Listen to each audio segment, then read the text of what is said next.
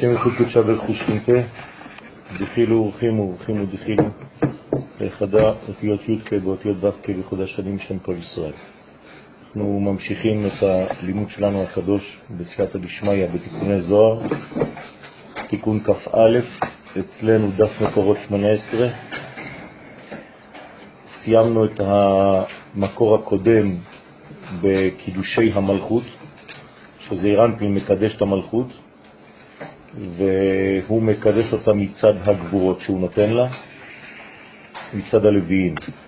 זאת אומרת שהקדושה היא מצד השמאל, מצד הגבורה, ולכן כתוב בפסוק, וקידשת את הלוויים, כדי להשפיע להם מצד החסד להמתיק את הדין שבהם.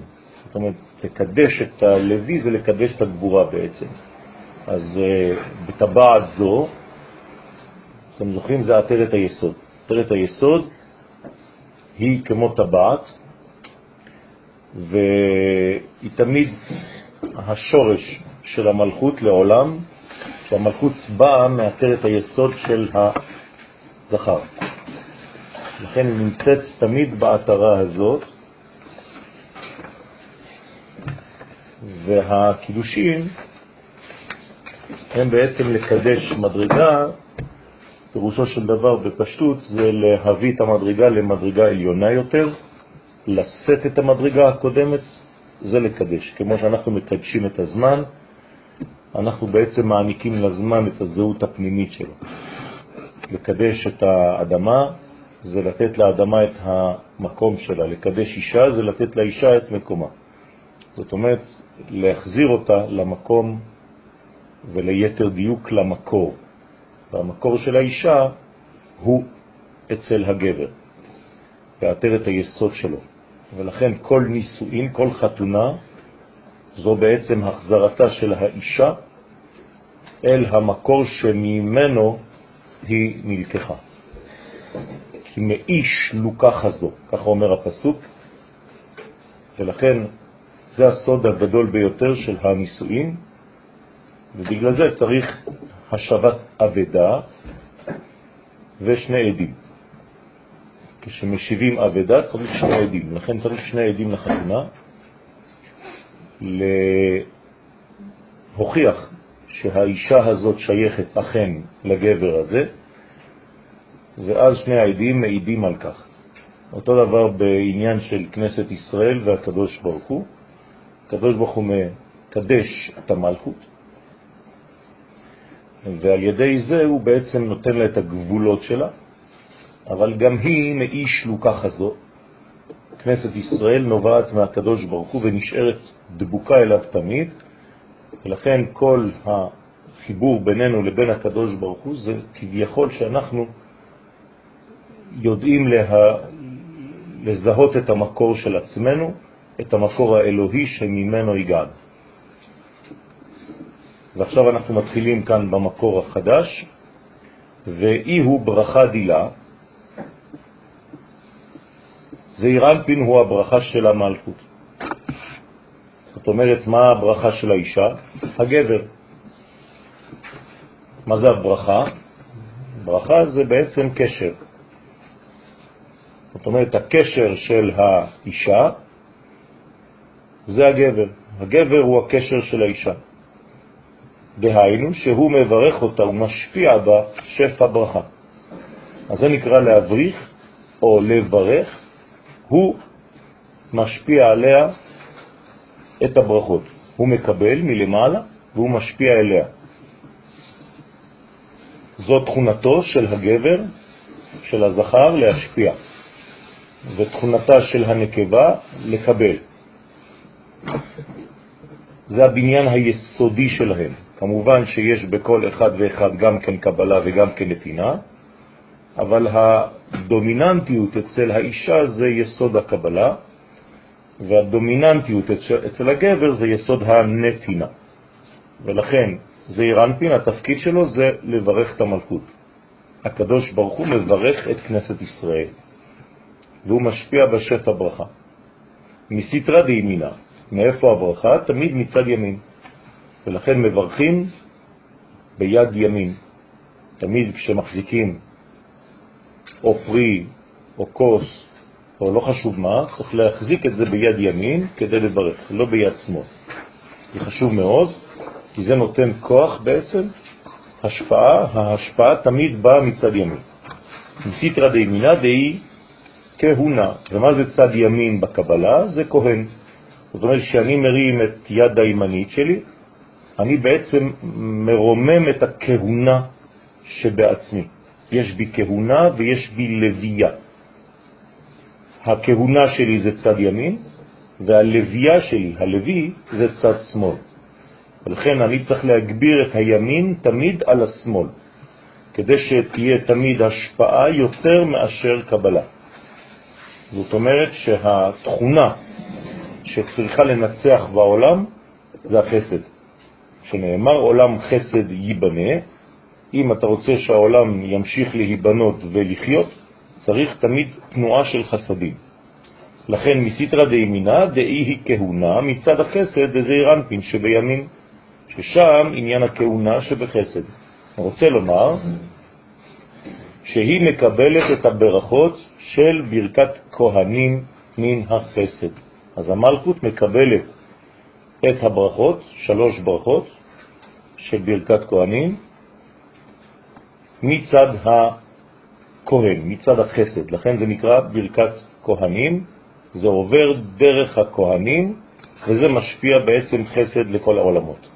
יברכך השם וישמרך, יאר השם פניו אליך ויחונקה, יישא השם פניו אליך וישם לך שלום. זה בעצם שלוש הברכות של ברכת הכהנים, כל אחת ואחת באה מקומה שונה.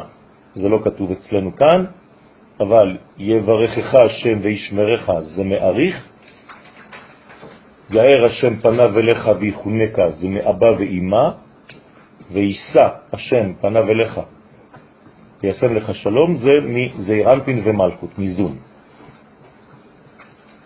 לכן זה מה שכתוב, כה תברכו. מה זה כה תברכו? תחילה נמשכת הברכה למלכות, הנקראת כה. המלכות נקראת כ"ה כה. כה תברכו, בעברית פשוטה, כך תברכו. בקבלה זה לא סתם כך תברכו, אלא כה. אתם צריכים לברך קודם כל את כה, את המלכות. אם יש ברכה למעלה במלכות, שנקראת כה, אז את. בעברית זה עם בני ישראל. כה תברכו את. זאת אומרת, קודם כל כה תברכו, אתם מברכים קודם כל את המלכות, אתם גורמים לכך שהזכר יברך את המלכות, שזה אירנפין יברך את המלכות, ואחרי זה את בני ישראל, עם בני ישראל. משם נמשכת ברכה לבני ישראל, מהמלכות, כי אנחנו בני ישראל למטה, הבנים, הילדים של המלכות. הוא ממשיך ואומר, ואית קריאת קלה דילה, והיא, המלכות, נקראת המלכות קלה של זעירנטי. מסיתרא דצדיק דאי הוא כל כלומר היא המשך הצדיק. הצדיק זה ספירת היסוד, ספירת היסוד נקראת כל, וספירת המלכות זה בעצם תוספת ה', כל בתוספת ה' זה קלה. אז זה יסוד ומלכות זה בעצם קלה, כל ה'. מצד צדיק שהוא היסוד הנקרא כל. למה הצדיק נקרא כל? קודם כל בגלל שהוא אוסף. את כל המדרגות מכל הספירות האחרות. וכיוון שיש חמש ספירות והוא הספירה השישית, לכן הוא בעצם אוסף של כל השאר. אז חמש ספירות כפול עשר כל אחת זה חמישים. כף למד זה חמישים, כף עשרים למד זה שלושים. זאת אומרת שכל זה בעצם חמישים, היסוד נקרא חמישים. למה? כי הוא אוסף חמישים מדרגות מחסד, מגבורה. מתפארת, מנצח ומהוד. וזה מתרכז ומתנקז אצלו, ולכן הוא נקרא קול. וברגע שזה מושפע אל הקלה שהיא האחרונה של שם הוויה, אז זה בעצם תוספת האחרונה, ולכן הקול פלוס הה זה קלה. אז ממשיך לפי שנכללים בו חמישה חסדים וחמש גבורות. אז הנה הוא קורא לזה עכשיו חמישה חסדים וחמש גבורות, שכל אחד כלול מעשרה כמניין כל. כן, זה אותו דבר. ודע אי הוא קלה, כל ה. קלה זה כל וה, וזה שם קלה, שהיא אותיות כל ה. זאת אומרת, כל החמש, כל החמש שמתאספות בשישית ומושפעות לשביעית. זה מובן, נכון? לכן הקלה היא כל ה, כל החמש. ולכן היא אות ה אחרונה של שם השם. למה היא אות ה? כי אין לה מעצמה שום דבר, נכון? אם היא הייתה בעצמה משהו, אז היינו קוראים לה בשם נפרד, נבדל. אבל בגלל שהיא אוסף של כולם, אז היא כל הה. אז ככה קוראים לה קלה. קלה זה כל הספירות העליונות מרוכזות בכלי אחד. ולכן, כיוון שיש חמש ספירות למעלה ממנה, אנחנו מדברים כמובן רק על המידות ולא על הספירות העליונות, כלומר רק מחסד, גבורה, תפארת, נצח והוד, הנה החמש. לכן היא כל החמש האלה, כל הה, לכן קוראים לה כל ה, לכן היא נקראת קלה. ומה זה היסוד? אמרנו שגם... היסוד זה רק כל. הוא נקרא כל, אבל הוא עדיין לא מגלה, לכן אין לו את האות ה' אחרונה. בסדר? הוא גם כן אין לו שום דבר בפני עצמו. גם היסוד נקרא עני. כמו שהמלכות נקראת ענייה, גם היסוד נקרא עני. למה? כי אין לו מעצמו גם כן שום דבר, אלא מה שהוא מקבל מחמש הספירות שלמעלה ממנו. כמובן שלמעלה מכל זה, לא הזכרנו את זה כאן, אבל בוודאי שיש מוחין, כלומר חוכמה, בינה ודעת. או כתר חוכמה, בינה, לא חשוב עכשיו. בסדר? אבל אנחנו מתייחסים עכשיו ל-1, 2, 3, 4, 5. אז זה בעצם מה שהקלה מקבלת. היא מקבלת 5. לכן היא מקבלת את כל החמש. חמש זה ה', כל ה' קלה. אז הנה, הקלה היא בעצם כל החמש. בגין דאי הוא בריץ. עכשיו, למה זה עובר דרך היסוד? למה מיד לא מקבלים מחמש למלכות? למה זה צריך לעבור דרך יסוד שנקרא כל? כי יש לו תכונה של מאחד. כלומר, אתה חייב דבק, הדבק הוא היסוד. היסוד הוא המחבר בין החלק העליון, של חמש, לבין החלק התחתון של השביעית. אז הוא כאילו ממצע, הוא מדרגה שישית, כמו האות ו' בעברית, שהיא ו' החיבור, ככה קוראים לה, או ו' ההיפוך גם כן, לצורך הדברים, אז גם כאן היסוד חייב להיות המקשר בין המדרגות. לכן בגין דאי הוא ברית, אז קוראים לו ברית. דאחיד בתרווי, לפי שהיסוד הוא ברית שאוחז ומחבר את שניהם. כלומר, את הזכר יחד עם הנקבה. בסוד הייחוד, איך הוא יכול לחבר את שתיהן? בגלל שיש לו גם מזה וגם מזה. מי שאין לו מזה ומזה אינו יכול להיות דבק. כלומר, כל דבק חייב שיהיה לו קצת מהאלמנט הראשון וקצת מהאלמנט השני. ואז הדבק מדביק טוב. זאת אומרת שליסוד שנקרא כל, יש לו גם כן מהחמש ספירות חסד, גבורה, תפארת, נצח והוד, וגם מהמלכות. אז מה... למעלה הבנו שיש לו, בגלל שהוא בעצם התוצר של כולם. אבל מה יש לו ממנה? עטרת היסוד. כלומר, היא לא הייתה קיימת, אלא היא הייתה אצלו, גנוזה, בעטרת של היסוד הזה. כמו שהאישה נולדה משם, נבראה משם, מהגבר, כך האישה, המלכות, היא בעצם נמצאת ביסוד שלה, אצל היסוד, אצל הברית, אצל הכפלמת, כל. ולכן יש לו גם מזה וגם מזה. לכן הוא סוד הייחוד ונותן לה את חמש הגבורות. לכן הנה החמש, הוא נותן לה את כל החמש, ככה הוא בונה אותה, ככה הוא עושה אותה לכלי קיבול, האות ה' זה כלי קיבול, ולכן אישה, זה טוב שיהיה לה בשם אות ה', ואז היא יותר מקבלת. התכונה שלה יותר של מקבלת. כן, כשלאישה אין אות ה', יש לה קצת קשיים בקבלה.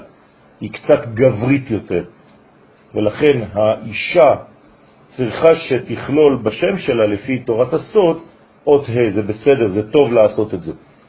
כדי שיהיה לה גם תכונה של מקבלת, כדי שתהיה בעצם די גמישה לקבלה. כי אישה שלא גמישה לקבלה, אז יש קושי לגבר להשפיע עליה. היא תמיד מופיעה גם כן באיזה מין אה, כוח דוחה. ומסיתרא דצדיק, אי הוא ייחוד דילה, ומצד היסוד הוא הייחוד שלה. כלומר, רק היסוד יכול לאחד אותה עם כל המדרגות העליונות, שהרי בסופו של דבר, מה כל המגמה הרחבה הגדולה הזאת? שהעליונים יגיעו לתחתונים. אז, אז חייב שבעצם יהיה הקשר הזה. אז כל מציאות העולם זה רק לדבר אחד, לשם דבר אחד, לשם ייחוד. ואנחנו קוראים לזה לשם ייחוד קודשה בריחו שכינתה, בגדול. שזה אומר לשם ייחוד העליונים והתחתונים, לשם, לשם ייחוד השורש והתוצאה, לשם ייחוד האין סוף והסוף. בסדר? הזכר והנקבה. מה? כן, דילה זה שלה, כן. ד' זה שין בארמית, שהוא מתייחד עימה, ולכן זה הייחוד. דאי הוא קוצה דעת ד' מין אחד, ולכן זה הקוץ של האות ד', כן, הקוץ הימנית למעלה במילה ד', יש קוץ פה. כן, אז הקוץ הזאת זה בעצם היסוד, הוא הקוץ שמאחורי האות ד' של אחד. בסדר? אז כשאתם אומרים שמע ישראל, השם אלוהינו, השם אחד, אז מה זה אחד? זה בעצם האח של ד'. אחד זה אח ד'. כלומר, יש כאן אח ואחות, יש כאן זכר ונקבה, לכן זה נשמות אחיות. אז איפה הד', מה היא, איך היא בנויה? היא בנויה כמו רש, אבל יש לה קוץ מאחור, ולכן חז ושלום יכולנו לומר אל אחר, וזה אסור, זה אלוהים אחרים. ולכן במקום אל אחר אנחנו אומרים אל אחד. והאחד, מי גורם שיהיה אחד? המלכות. איך? על ידי היסוד שגנוז בקוץ שבצד ימין למעלה, שבלי זה, חז ושלום, זה אלוהים אחרים. אז מה זה אלוהים אחרים? זה בעצם מלכות שאין לה יסוד, שאין לה קדושה, שהיא לא קיבלה מהעולמות העליונים, שהיא קיבלה חז ושלום ממקום אחר. אז זה נקרא אלוהים אחרים. לא יהיה לך אלוהים אחרים על פניי. אז מה כן צריך שיהיה? שיהיה תמיד ייחוד בין קודשא בריחו ושכינתה. זאת הדאגה שלנו הכי גדולה בחיים, תמיד צריך לדאוג לקשר הזה של האהבה, לא לאבד לרגע את החיבור הזה. וקשיר בין אח ובין ד'. הנה, הזוהר אומר את זה בפירוש, ברוך שכיוונתי, שהוא קושר בין אח לבין ד'. כלומר, הוא קושר את האח לאחותו. אז הדלת היא תמיד מלכות, היא נקראת בחינת דלת, כי היא כמו דלת פתוחה, ולכן האח שלה זה זעיר אנפין. ולכן כמה זה בגמטריה אח? תשע. א' וח' זה תשע. א' אחד, ח' שמונה, אז זה תשע ספירות עליונות, והדלת היא הבחינה האחרונה. אז יש לך אח דלת, זה אחד, זאת אומרת כל הספירות ביחד, זה עשר ספירות. שזה קוץ שהוא היוד, המקשר בין אח של אחד שרומזת על תשע ספירות בזעיר אנפין, ובין ד' שהיא המלכות המשלמת את תשע הספירות שלו לעשר. אז אנחנו תמיד רוצים להגיע לעשר. איך שלא נקפוץ, איך שלא נסתובב, איך שלא ניפול, תמיד צריך שיהיה עשר. עשר ולא תשע, עשר ולא אחת עשרה. זאת אומרת שזה מספר מנצח, ותמיד צריך להיות בעשר. עשר זה אותיות עושר, כן, או חז ושלום רשע. זאת אומרת שצריך כל הזמן לתקן את הרשעות על ידי עשר. ועוד, ואי היא צלותה דילה, והמלכות נקראת התפילה של זעיר אנפין. זאת אומרת שכשזעיר אנפין מתפלל, התפילה שלו תופסת דמות, והיא המלכות. לכן כל תפילה היא תמיד מלכות. זאת אומרת, הביטוי של התפילה שיש לי בלב זה המלכות. לכן צריך כל הזמן לעשות את התפילות בחיתוך אותיות. לא להתפלל גם כשאתם מתפללים בלחש, תפילת 18, לא להתפלל רק עם העיניים, להסתכל על הסידור ולראות את האותיות, לא. השפתיים צריכות לנוע. גם אם הקול אינו נשמע, אבל השפתיים צריכות לנוע, לחתוך את האותיות. למשל, אם אני אומר ברוך אתה השם, אז אני צריך לעשות ככה. אבל אני לא צריך להשמיע לפי הקבלה. אבל צריך כן לחתוך. למה? כי אם לא, אין לזה בעצם פעולה אמיתית. זה רק רעיון. אנחנו לא רוצים לעיין בתפילה. אנחנו רוצים לומר, לבטא. ולכן זה צריך להיות בחיתוך שפתיים, וצריך לדעת טוב טוב מה כתוב שם, ולא לעוות את הכתוב. ולכן צריך לדייק ולהיות מומחה בתפילה. מומחה בתפילה זה להיות מומחה במלכות, כמה שיותר. לכן המלכות נקראת תפילה של זעיר אנפין. מסיטרא דחי עלמין. עכשיו, כמה הוא? הוא הרי נותן את כל החיים, נכון? הוא נקרא חי. לכן יש חי תפילות, 18, תפילת 18. רק שהוספנו אחת עם שמואל הקטן שהוסיף תפילת למינים ולמלשינים, אל תהי תקווה, זה כבר עניין אחר, צריך להיכנס לנושא למה הוספנו את זה, אבל בגדול גם היום אנחנו קוראים לזה תפילת 18, למרות שיש 19 ברכות. אז למה זה נקרא תפילת 18? זה התפילה של המדרגה שנקראת 18. מי נקראת 18? הוא, הזכר. הוא חי, היסוד נקרא חי, הרי אין זיווג אם היסוד מת. אז היסוד חייב לחיות כדי שיהיה זיווג. אז הוא נקרא חי, אז התפילה שלו היא המלכות. אז קוראים לזה תפילת 18. אבל הביטוי של התפילה זה כבר נקבה. לכן, אדוני שפתי תפתח ופי יגיד תהילתך, זה כבר ראשי תיבות אשת. זאת אומרת שאנחנו מתחילים באישה, למרות שכל זה גבר.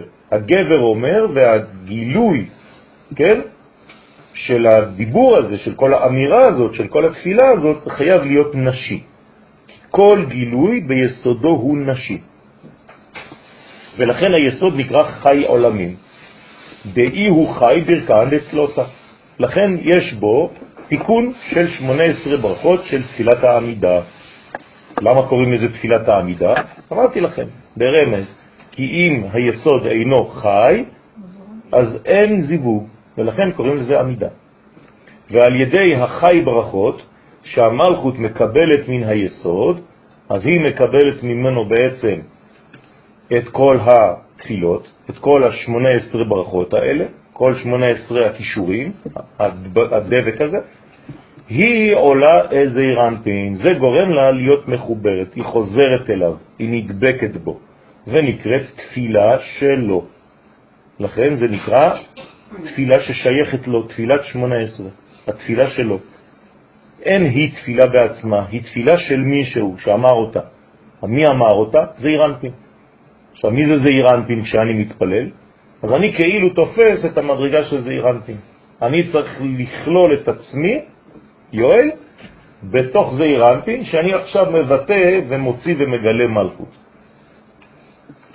ואמר עוד, אי היא אות דשבתות וימים טובים. המלכות היא האות של השבתות ושל הימים הטובים, לפי שהיא מקושרת עם היסוד הנקרא אות. אז כל פעם שכתוב אות היא לעולם, אות היא ביני ובין בני ישראל, כל פעם שכתוב אות, זה היסוד, היסוד נקרא אות, אות ברית קודש. בסדר? אז עכשיו היא מקושרת עם היסוד הזה, עם האות, והיא מתגלה בכל הזמנים, בכל המקומות, תלוי על מה אנחנו מדברים. אם זה ברובד של זמן, אז זה בעצם שבתות וימים טובים, תמיד זה גילוי של מלכות ברמה שונה. ועל ידו היא מקבלת את ההערות של חסד, גבורה, תפארת, שזה למשל ביום טוב, בשבת, כן? יש לנו שלוש סעודות, כנגד חסד, גבורה, תפארת. כלומר, שלושה כיוונים גדולים. אנחנו לא מתייחסים עכשיו לכל הספירות. כשכתוב חגת, זה רק לומר לך ימין, שמאל ואמצע. זה נקרא חגת. בסדר? למעלה יותר זה נקרא חוכמה, בינה ודעת, חב"ד. ולמטה יותר זה נקרא נהי, כן? כי הוא היסוד, זה י' פה.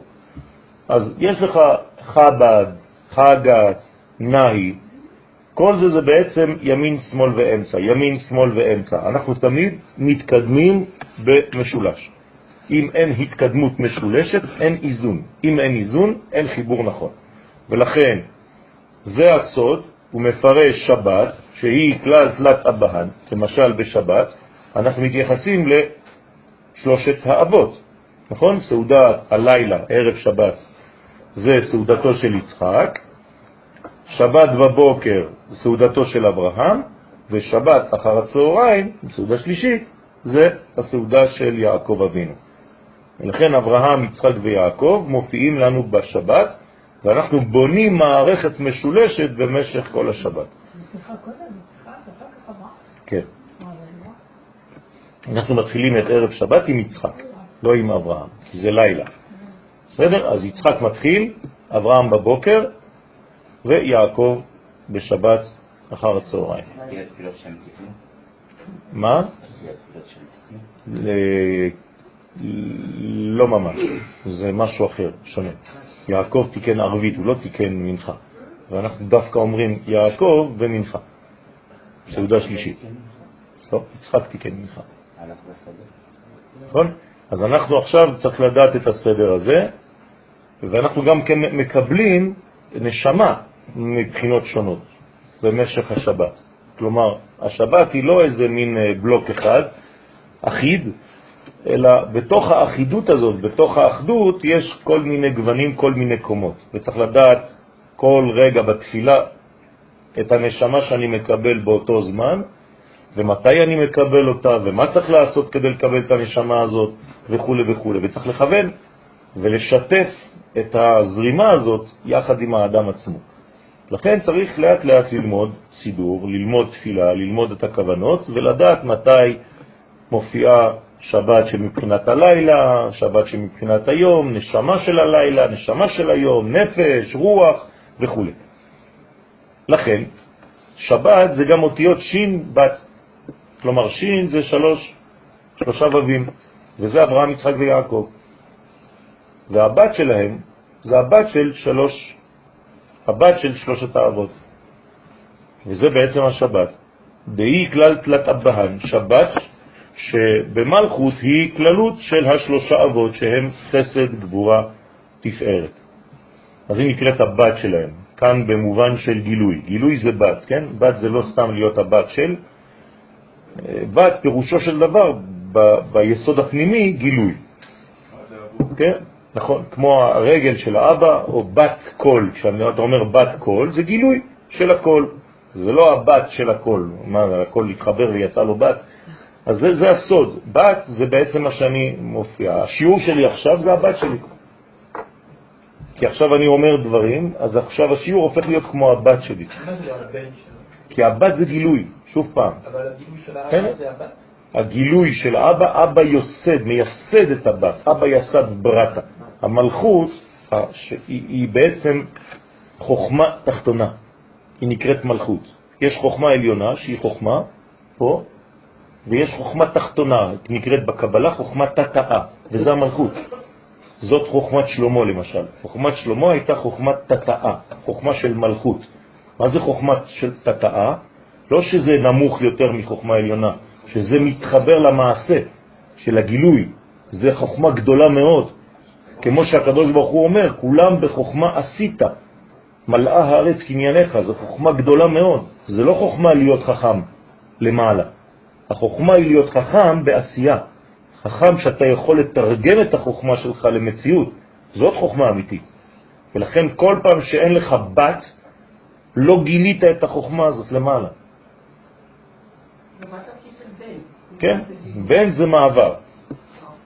בגין דאי היא בת, לפי שהיא בת שבמילת שבת. לכן שבת זה הבת של שין, שין בת. כלומר, מה זה שבת? זה תוצאה בת של שלוש, של שלושה וווים. וו, וו, וו. כשאני כותב שלוש פעמים וו, כתבתי שין. אז זה אברהם זה שי, זה וו אחת, יצחק זו וו שנייה, כן כמובן שאברהם היא הוו הימנית, יצחק היא הוו השמאלית, ויעקב היא הוו האמצעית של השין. ולכל זה יש בת. אז זה נקרא שבת. כלילה בתלת ענפי אבהן דאינון שין. אז לכן זה נקרא שלושה ענפים, זה השין, שהיא כלולה בשלוש ענפי אבות, שהם חסד, גבורה, תפארת, הנרמזים בשלוש הענפים שבאות שין של שבת. עכשיו אתם צריכים להבין מה זה אומר כל זה, זה לא סתם משחק של אותיות. זאת אומרת שהשבת שלי, כדי שהיא תהיה מאוזנת, היא צריכה להיות כלולה מחסדים, מגבורות ומאיזון. אם לא, זה לא שבת אמיתית. לכן חייב, חייב, לאכול שלוש סעודות בשבת. לעשות סעודה שלישית, רוב האנשים לא עושים את זה. סעודה שלישית רוב האנשים מדלגים, אז מה קורה?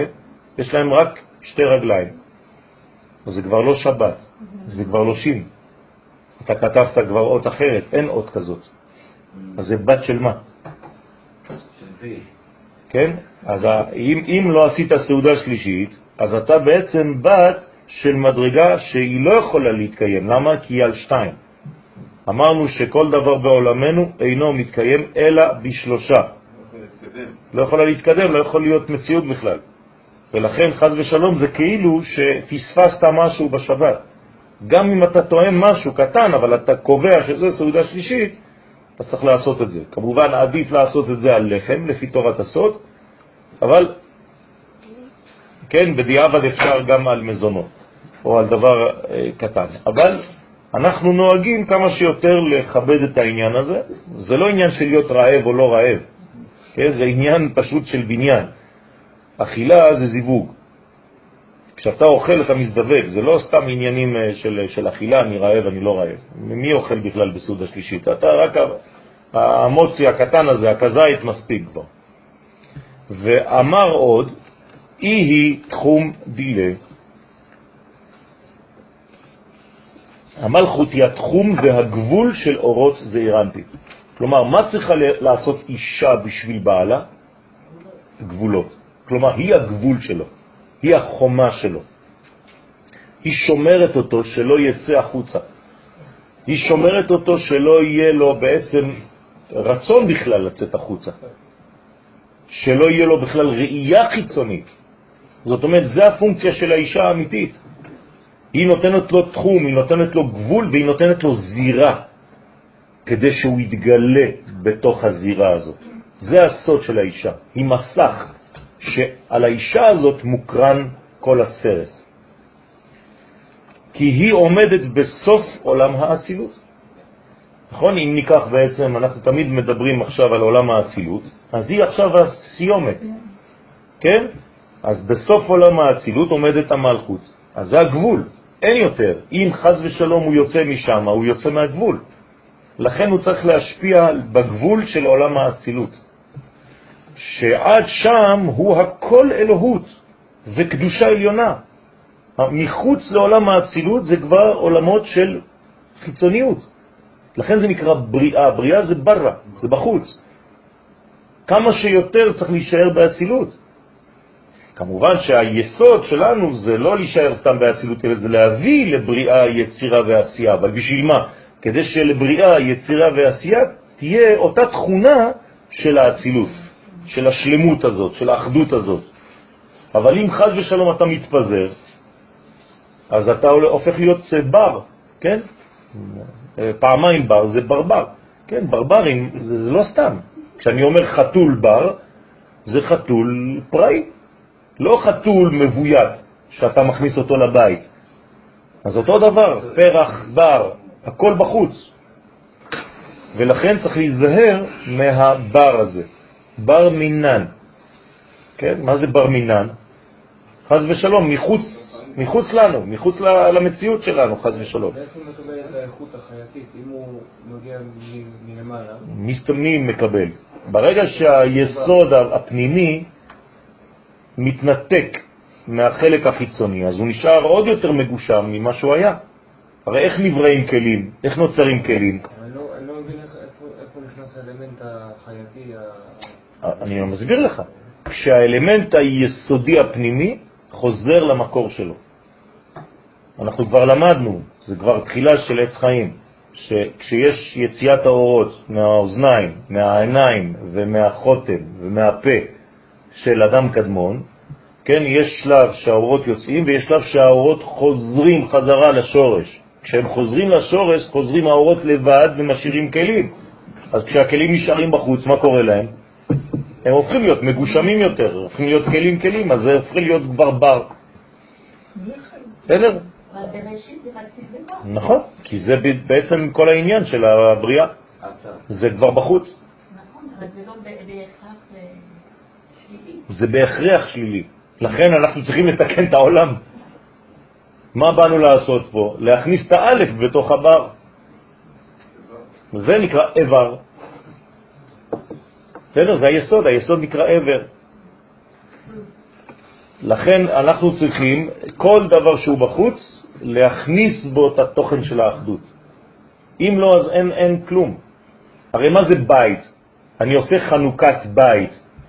מה זה חנוכת בית? לחנך את הבית. בית זה בית. מה זה בית? זה כבר בחוץ. אז אני מחנך את הבית. איך אני מחנך את הבית? אני שם לו מזוזה. מה זה מזוזה? יסוד. אני מכניס בבית איבר. בעצם לקבוע מזוזה בבית זה בעצם להכניס את היסוד בתוך המלכות.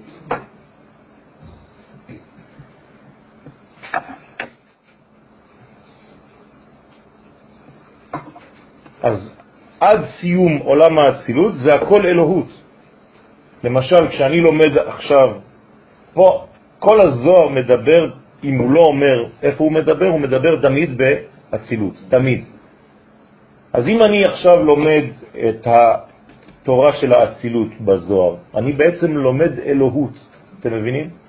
זה נקרא תורת אצילות. אנחנו לומדים אצילות, אנחנו לומדים תורת אצילות, אנחנו לומדים אלוהות, כי הכל אלוהות באצילות. וזה קדושה עליונה. ומשם ולמטה מתחיל עולם הבריאה שהוא עולם הפירוד. עולם הפירוד או עולם הפירוט. זה אותו דבר. מתחילים הפרטים, אתה כבר לא באחדות, אז זה כבר מתחילה להיות סכנה. מה שאלת? שאומרים שמי שדר בחוץ לארץ אין לו אלוהה. דומה כמי שאין לו אלוה, כן. דווקא שם אין גילוי, אין חיבור, נכון? יש חיבור. למדרגה, תמיד יש חיבור, אבל זה מדרגות חיצוניות, זה הרבה יותר סכנה. זה הפקר. זה לא זיווג כמו שצריך, אבל זה השגחה. השכינה חייבת לצאת כדי שלא ילכו לאיבוד. אז זה מפזר אותה. הנה עם אחד מפוזר ומפורד בין העמים. זאת הבעיה של הגלות. זה לא סתם אה, איזה סיפור של איזה ציונים שהחליטו לעשות משהו. זה פשוט או שאתה חוזר לעולם האצילות, או שאתה נשאר בעולמות חיצוניים. שאלתי כי זה לא הסתכל לי, כאילו, אז מה, אלוהות אם זה באצילות, כאילו... הקדוש ברוך הוא לא יוצא לחוץ לארץ. בסדר? למה כשהקדוש ברוך הוא נותן תורה, נותן מן במדבר, הוא לא נותן את המן ישירות על האדמה? למה הוא נותן קודם כל שכבה של טל? אומר הבן ישחי עליו השלום, כי הקדוש ברוך הוא לא יוצא מארץ ישראל, שזה עולם האצילות של עצמו, לחוץ לארץ. הוא לא דורך בחוץ לארץ, לכן הוא חייב לשים איזה שכבה מתחת לרגליים שלו. להלכה, צריך להיזהר מאוד לא ללכת יחפים בחו"ל. בארץ ישראל כן, אין שום בעיה, להפך, יש קדושה בארץ ישראל. בסדר? ולכן, אדמת ארץ ישראל היא אדמה של קודש, היא אדמתו. לכן להפך, אתה מקבל משם כוחות. אז לכן, כשם שהקדוש ברוך הוא לא יוצא החוצה, אז לכן הוא לא דורך, הוא דורך רק בארץ ישראל. זה הסוד שלא מצאה היונה מנוח לכף רגלה. בסדר? היונה לא רוצה לשבת במקום אחר. אסור להתיישב במצרים, אלא לגור שם. אתה צריך להרגיש גר. יהודי שלא מרגיש גר בגלות הוא חולה. אז גם ארץ ישראל הייתה נטושה מים? מה? לא. על ארץ ישראל כתוב בתהילים, ארץ לא גושמה ביום זעם. לא היה מבול בארץ ישראל, זה משהו אחר. ארץ ישראל זה הטבע עצמה, זה תיבת נוח. ככה קורא לה הזוהר, הזוהר קורא לארץ ישראל תיבת נוח. ולכן בשבת, שכולו קודש, בבחינת האצילות, אז אותו דבר בשבת. הנה, יש לנו יום בשבוע שהוא דומה לארץ ישראל, או דומה למדרגה הזאת שאנחנו קוראים לה אצילות. עכשיו, מה אסור לעשות בשבת, לפי זה? לצאת מהתחום. לכן אסור לצאת מהתחום של שבת, אפילו ברגל, אפילו אתה לא עולה על רכב. בכלל, לעלות על רכב, השם ירחם. אבל לצאת מתחום שבת אסור בשבת. למה? כי אתה יוצא מעולם האצילות לעולם של חולין, במקום של קודש. אז אתה מחלל, אתה הופך את הקודש לחול, חז ושלום. הקדוש ברוך הוא נותן לך יום שהוא קודש, ואתה אומר לו, לא, לא מעניין אותי להישאר באצילות, אני מעדיף להיות בחוץ. ברא. ולכן בשבת, שכולו קודש, איך קוראים לשבת? שבת קודש, זה אצילות. בבחינת האצילות, אסור לצאת מחוץ לתחום. עכשיו, מי זה התחום? מלכות. אמרנו שהיא התחום, בסדר? במילה תחום מה יש? חומת. חומץ מגן, חומץ, מה זה חומץ? זה אותיות תחום, זה אותו דבר. ועוד, ואי היא רשות דילה, כלומר, המלכות היא הרשות של מי? של זעיר אנפין. הרי הוא הכניס אותה כשהוא התחתן איתה לרשותו, נכון? זה מה שעושה גבר לאישה. הוא מכניס אותה לרשותו, הוא שם עליה את הסטלית, היא עכשיו הופכת להיות שלו, היא תחת רשותו. זה לא בקונוטציה שלילית, כן? אנשים רואים את זה היום, אה, כל הנשים המודרניות, כן? כן.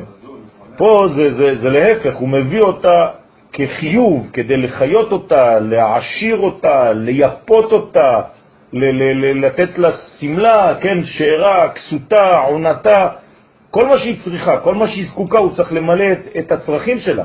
זאת הפונקציה של גבר, אמיתי. למה אני אומר גבר אמיתי? כי זה, ככה זה כתוב, בכתובה, גבר אמיתי, ככה כתוב. גבר אמיתי, ככה כתוב, כן? בקושטה, יהודאים, דברים יהודאים, אמיתיים. זה מה שהם צריכים לעשות. בסדר? ולא עולם הפוך. לכן, ואי רשות דילה, לכן הגבר צריך כל הזמן להתפלל שהקדוש ברוך הוא ייתן לו פרנסה, שייתן לו שפע, כדי שהוא יוכל לעמוד במחויבות שלו כלפי אשתו, כלפי המשפחה, כלפי... זה שלו, הרי הכל עומד על הכתפיים שלו. והוא הכל מקבל מהקדוש ברוך הוא, גם אם הוא הולך לעבוד. ולכן, ואי היא רשות דילה, המלכות היא הרשות של זעירנטי. דהיינו רשות היחיד, הוא קוראים לו יחיד, נכון? אז היא הרשות של היחיד. אז קוראים לזה רשות היחיד. זהו. לפי שמתייחדת עמו, ולכן בגלל שהיא אצלו, היא אצלו, אצלו זה לשון אצילות, לכן היא מתייחדת איתו, היא בצל של האלף, אצילות זה צל א', צל האחדות, אתה לא ב, ב, בצל הפירוד, אלא בצל האחדות, לכן זה נקרא אה צל.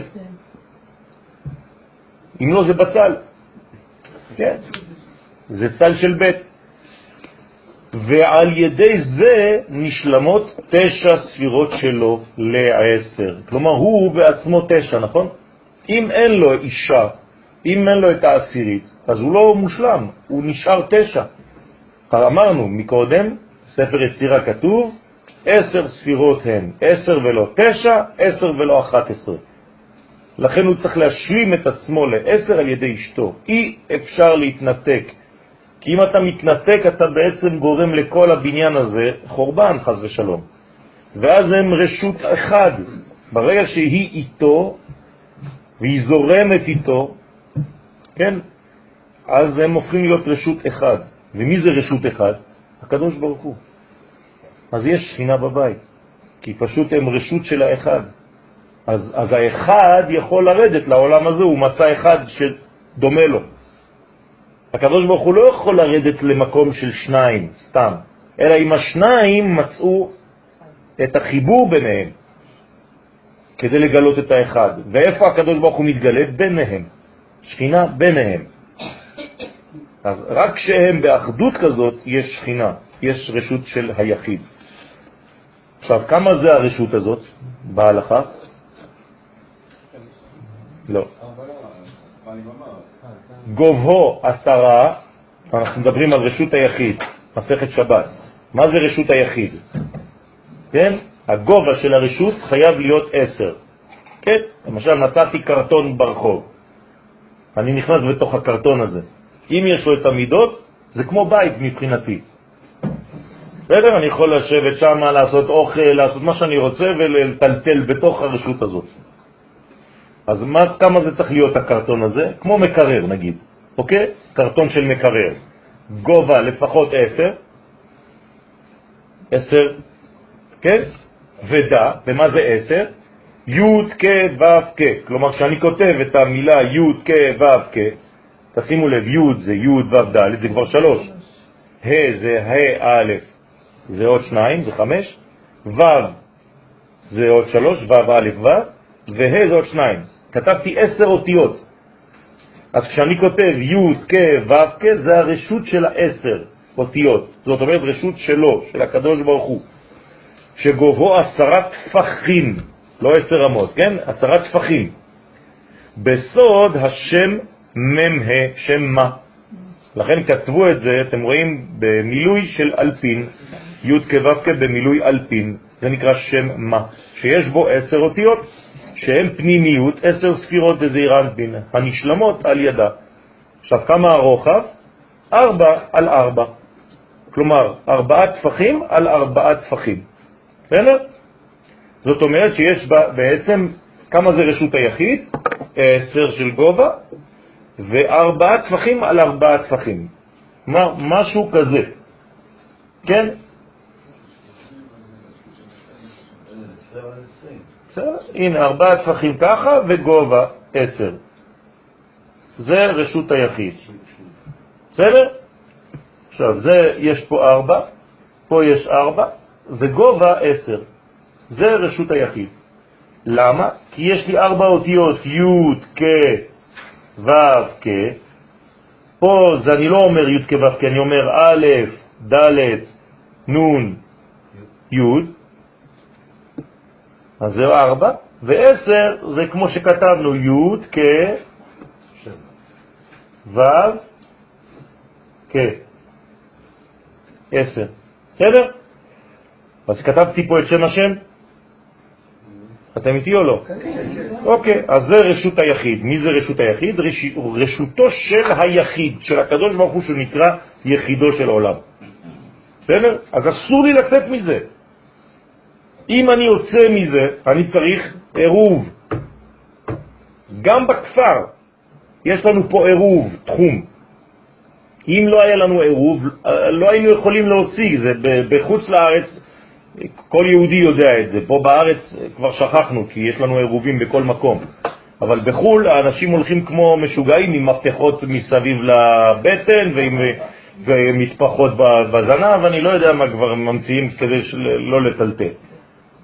בסדר, אתה נשאר בחוץ תקוע, מחכה שיפתחו לך כי אין לך זה, עכשיו יש קודים בכל הבניינים, חבל על הזמן.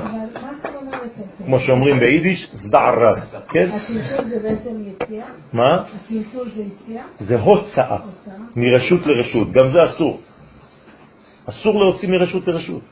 אפילו מהבית שלי בחוץ לארץ, למשל יש עני שבא ודופק לי בדלת, אסור לי להוציא נגיד כוס ולתת לו לשתות. זה כבר הוצאה, זה עקירה, הולכה והנחה. זה איסור. עכשיו, אנחנו לא מבינים מאיפה זה בא. פה הזוהר מסביר לנו מאיפה זה בא. כדי לשמור שהראש שלך, שהפנימיות שלך, שהתוכן שלך לא יצא, אל תתפזר, תהיה בקשב וריכוז. אל תצא מהקשב והריכוז הזה. כי אם אתה יוצא מהריכוז, אתה יוצא מהמרכז. ואם יצאת מהמרכז, אתה כבר לא יכול לעשות שום דבר. אתה מפוזר. אז אתה בגלות עצמית. אדם שנמצא בגלות עצמית, איך קוראים לזה מבחינה רפואית? פניקה. אדם שהוא בהתקף פניקה זה בגלל שהוא יצא לגלות עצמית, רפואית. הוא יצא מהאיזון, הוא יצא מג' קווים, מאברהם, יצחק ויעקב. אז הוא בפחד, הוא בפניקה, הוא בטראומה. אז יש לו התקף חרדה, התקף כל מיני התקפים, שונים ומשונים.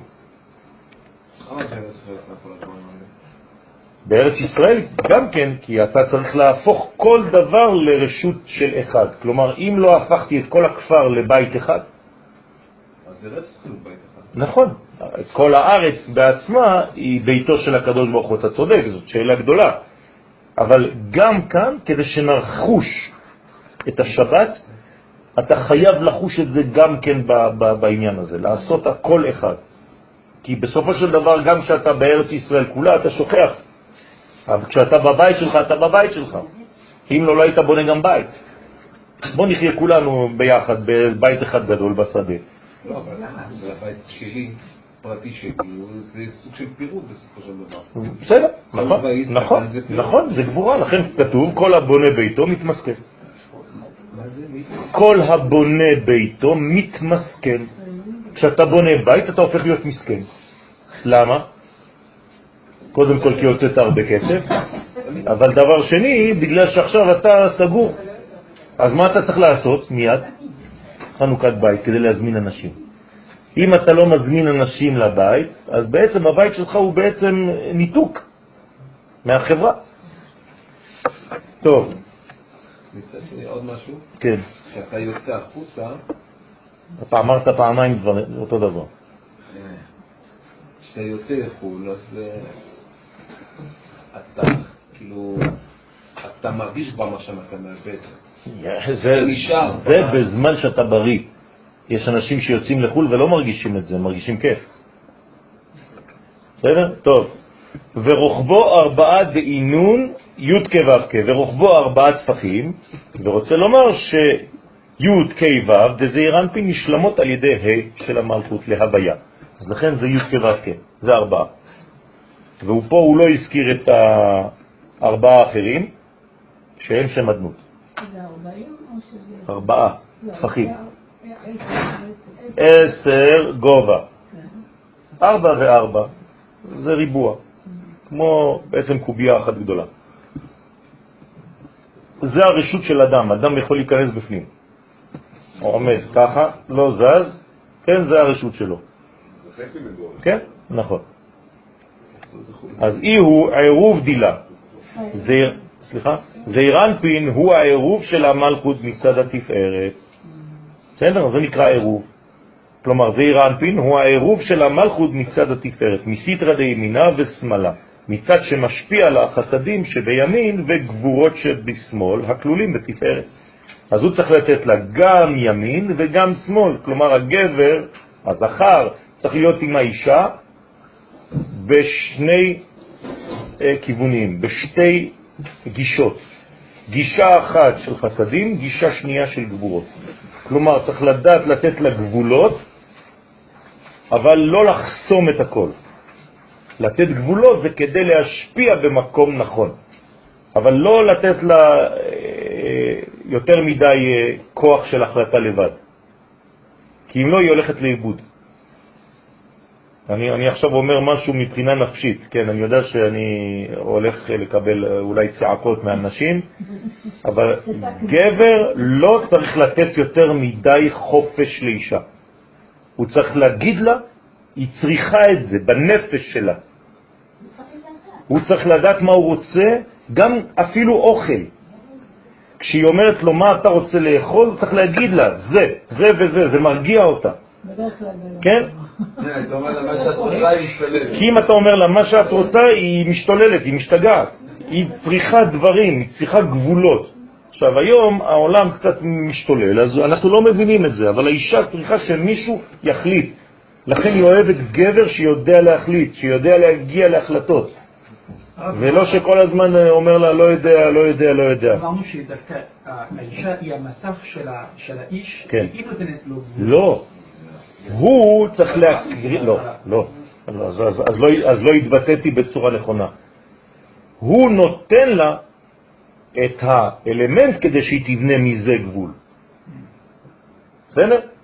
אני נותן לה את כל הכיוונים, למשל, אמרתי לה, עכשיו אני רוצה שתעשי לי עוף מטובל בלא יודע מה. שזה הגבולות, עכשיו היא תבנה את זה. אבל אם לא אמרתי כלום, השארתי אותה באוויר, זה נותן לה אפשרות להתפזר, ואז היא לא בנויה. ולכן זה, זה יש לזה בעצם, לא רוצה להגיד חינוך, כן, כי, כי הוא לא אבא שלה, אבל יש גם תכונה כזאת של בניין. יש גם לא בעצמו, הוא גם צריך להתחדש. אז היא לא יוצרת. היא מה? לא. נכון? אין לה מעצמה כלום. אז לא- אז מה? אין לה מעצמה אז כלום. מה המלאכות צריכה לעשות? רק לגלות את מה שיש בו. יפה, ולא ליצור ולא להתחדש. מה זה ליצור? היא מוציאה מן הכוח אל הפועל את מה שיש בו. אם הוא לא נותן לה, אז היא תקבל יצירה ממקום אחר. הוא נותן לך חומר בשביל זה? בוודאי. מה, לא? הוא נותן לה את כל החומרים. הוא בונה לבית. כן, נכון. ברגע שקניתי את הבית, אז היא עכשיו, בזה התחום שלה, היא תיכנס למטבח, היא תעשה דברים, היא תיכנס לחדרים, היא תנקה, היא תעשה, תסדר, הבית זה שלה עכשיו. אני לא אבוא ואתערב איפה תשימי את הכיסא הזה ואיפה את הסלון, תן לה לעשות את זה. אבל אתה בנית, אתה נתת לה את הגבולות של הדבר הזה, את התחום. לפי זה יש גם מלכות לזכר. בוודאי, אם אין מלכות לזכר, הרי הוא כבר לא, הוא לא יכול להתחתן אפילו. מחוץ לתחום? מה? האשת חיים. כן. לא, לא נכון. לא, כי הוא, נו- הוא בעצם, מה זה, צריך להבין מה זה אומר, ותקום בעוד לילה, מה זה ותקום בעוד לילה? שאפילו בזמנים של חיסרון, של גלות, כן, מבחינתה היא לא מאבדת תקווה. היא ממשיכה לתת אוכל, ותיתן טרף לביתה וחוק לנערותיה. היא ממשיכה לחנך, גם אם אין לה הרבה. זו אישה, אישה מאוד חזקה. כן, מה זה אומר ש... ש אה, אה, אבל נודע בשערים בעלה, היא לא בחוץ לגבולות, היא הכל, היא, היא גילוי של בעלה. נודע בשערים, מה זה השערים? מי זה השערים? היא, היא שער, בעלה. כלומר, כשאתה מסתכל עליה, את מי אתה רואה? את בעלה.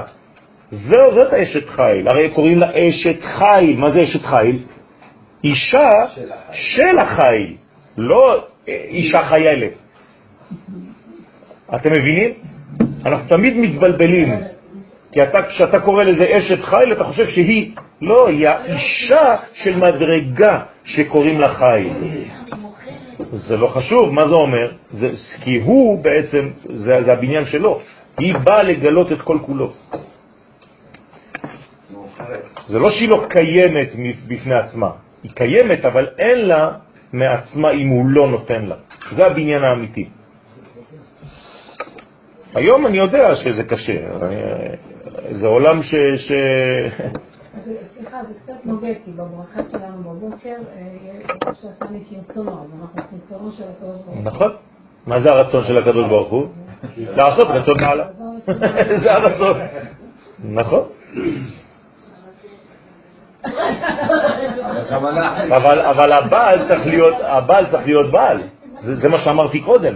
אני התחלתי בזה, אמרתי שהגבר צריך להיות גבר. אמיתי. דרך אגב, אם הוא גבר אמיתי, בכלל השאלה לא נשאלת, זה זורם. זה רק שהוא לא מתפקד כמו גבר אמיתי, שאז אתה לא תמצא אישה אמיתית. זאת הבעיה. אז עוד פעם אנחנו אשמים. תמיד. זה רבו, זה אנחנו, לא אחרים. בסדר? הפעם הראשונה שהוא אמר זה בגללה, זה הדבר הראשון כבר. הכל בגלל האישה, ידוע, לא? זה לא. יש שיר זה הכל בשבילך, כן? פה זה הכל בגללך. טוב, דהינון עב ראיו. אז מה זה עב ראיו? כן, דהיינו חסד וגבורה. עב זה חסד וראיו זה גבורות. בסדר? אז ראיו זה, זה שם קדוש של 616 מדרגות, זה גמטריה גבורה, כן, ועב זה החסדים, 72, גמטריה חסד. אז עב ראיו, כן, מה זה עב ראיו אם תחברו את כל האותיות ביחד? ויעבור. ויעבור השם על פניו ויקרא. כן, אז כשאנחנו אומרים ויעבור זה עב ראיו. אז ויעבור זה לא סתם אה, בדיל ויעבור, בדיל ויעבור, אנשים סתם אומרים, מה זה בדיל? אתה אומר, בדיל, מה, בדיל, לא? אני בעל חמות, אני בדיל ויעבור. כן. זה קשור לשם? מה? כן, בטח. כן, כן, כן, כן. מה זה ויעבור? עובר על פשע. זה, זה, זה מעביר ראשון ראשון. זה, זה סודות, זה סודות גדולים, אי אפשר לפתח את הכל פה, כי זה, זה פותח פה חלונות אינסופיים. אז אי אפשר לי, לי, כאילו לעצור על כל דבר, כי אם לא, לא נתקדם בכלל אף פעם. אבל לאט לאט, נקודות קטנות, טעימות. כן, בעזרת השם. קודם כל, כי אני לא יודע, אז... טוב, נכון, שאותיות, הנה, אז הוא אומר עירוב, זאת גם ויעבור, זה גם זה אותיות עירוב לנושא שלנו. הם העין ב' שמספרם חסד, וראיו שמספרם גבורה. כלומר, מה זה עירוב בעצם? זה גבורות שבתוכן יש חסד. כלומר, זה גבול שבתוכו אתה יכול ללכת ולהביא ולהשפיע. זה העניין של העירוב. המתערבים ונמתקים זה עם זה בתפארת. אז זה אחד ממתק את השני, ואז זה גורם לתפארת. כלומר, מה זה כל העולם, כל המציאות שלנו? זה רק השפעה וקבלה. זהו, זה גורם לתפארת. ואמר כנגד מה שזעיר אנפין, כן, הוא העירוב שלה, כבר רבע לארבע, עבר מהר, לא? איך רבע לארבע? 24. ראית איך זה עובר? טוב, ואז שמעתי את הציפור, אז אמרתי, מה, כן. ציפור טוניזאי זאת, זה ציפורים של הלילה, זה חדש, לא היה כאלה. טוב. כן. אז המתערבים ונמתקים זה עם זה בתפארת. ואמר כנגד מה שזעיר אנפין הוא העירוב שלה, ואי היא ערבית דילה. אז זה נקרא ערבית. כלומר, תפילת ערבית או הערבית, המערב, מה זה ערב? זה עירוב, כן, מעורב ירושלמי. אז המעורב הזה זה בעצם העירוב שיש בו גם זה וגם זה, כלומר גם חסדים גם גבורות, ואז זה מביא תפארת. המלכות היא הערבית שלו, לפי שהיא מעורבת מן החסדים והגבורות. אז חסדים וגבורות זה נקרא חוג או חג. כלומר, כשאתם חוגגים חג, למשל חג הסוכות, אז מה זה חג? למה קוראים לזה חג? כי יש בו חסדים וגבורות, זה נקרא חג. הבנתם? יש גבול, סוכה, ובפנים עושים נענועים, חסדים. אז זה נקרא חג. עכשיו, מאיפה זה בא? מלשון חוגה, שזה בעצם מעגל. כן, זה נקרא חוגה. זאת אומרת לעשות עיגול שיש בו אמצע, ואז בתוך העיגול אני יכול לתפקד. זו זירה. בניתי לעצמי זירה, אוקיי? לא של עולם הקופים, כן? אז לכן, שקיבלה מתפארת דזעיר אנפין, ולכן יעקב, שהוא בחינת זעיר אנפין, תיקן תפילת ערבית. כן, יעקב תיקן תפילת ערבית. למה? כי יעקב זה התפארת, רק הוא יכול להגיע לאישה, שהיא ערבית. בסדר? כדי לתקן את המלכות שנקראת ערבית. אז מה, מה תיקן אברהם ויצחק? חסד וגבורה, אבל זה עדיין לא מלכות. לכן אי אפשר לבנות את המלכות של עם ישראל לא מאברהם לבד ולא מיצחק לבד, אלא מאברהם ויצחק ותוספת של בחינה שלישית שנקראת יעקב. לכן האישה היא רחל ולאה, אשר בנו שתיהם את בית ישראל. מה? משהו כזה. שנקראת ערבית מן החסדים והגבורות שבתפארת. אז עיבור דילה, וגם המלכות היא העיבור שלו, והוא אותיות עירוב. בסדר? רוצה לומר שהיא מעוברת ממנו. אתם רואים כמה משחקי אותיות יש כאן. אז היא הופכת להיות מעוברת. בגלל שהוא תיקן אותה תפילת ערבית, עכשיו היא מעוברת. על ידי החסדים והגבורות שנותן לה. אז מה זה בעצם אישה מעוברת? אפשר לומר שהיא מעורבת מחסדים ומגבורות, וזה העובר. כלומר, העובר שבתוך המעוברת הוא בעצם עירוב מעורב שלו ושלה. שמהם נבראות נשמות הצדיקים, ולכן מזה באה נשמה של צדיק. כלומר, מה זה נשמה של צדיק? זה חסדים וגבורות באיזון, כלומר ממידת התפארת. והמלכות מעוברת מהם, ולכן המלכות מעוברת מאותו צדיק. זה, זה, זה, זה, אתם יודעים מה זה אומר שאישה זוכה להיות מחוברת לצדיק? זה, זה דבר עליון. וגם הוא, עצם זה שבעצם הוא מצא את האישה הזאת דווקא, זה מדרגה עליונה מאוד. כי רק היא כביכול בעולם הזה מסוגלת להכיל אותו. זה דבר עליון גדול מאוד. אה, אני זוכר כשהייתי ילד קטן, שמלא נשים רצו להתחתן עם אבא בסלי. כשהוא היה כבר זקן, ונשים צעירות, בנות עשרים. רק להיות איתו. להיות בחיבור עם צדיק בחיים. זה, זה מדרגות שאי אפשר להבין את זה היום. היום, כן. אבל זה, זה מדרגות של צדיק, זה לא פשוט בכלל. אנחנו רואים את הכל היום מבחינה גופנית, מלוכלכת, חיצונית וגסה. זה בכלל לא העולם שהיה, גם כששלמה המלך מדבר בשיר השירים, הוא מדבר ב, באידיאל עליון גדול מאוד. זה לא תאווה של ילדים קטנים, של נשים, חד ושלום. הנה על ידי קיום מצוות תליד ותפילין, מעלים בני ישראל מן למלכות. כן, בדיוק, למלכות זה אצילות, תמיד. כשאנחנו לא אומרים, זה אצילות. אם לא, אז הזוהר אומר.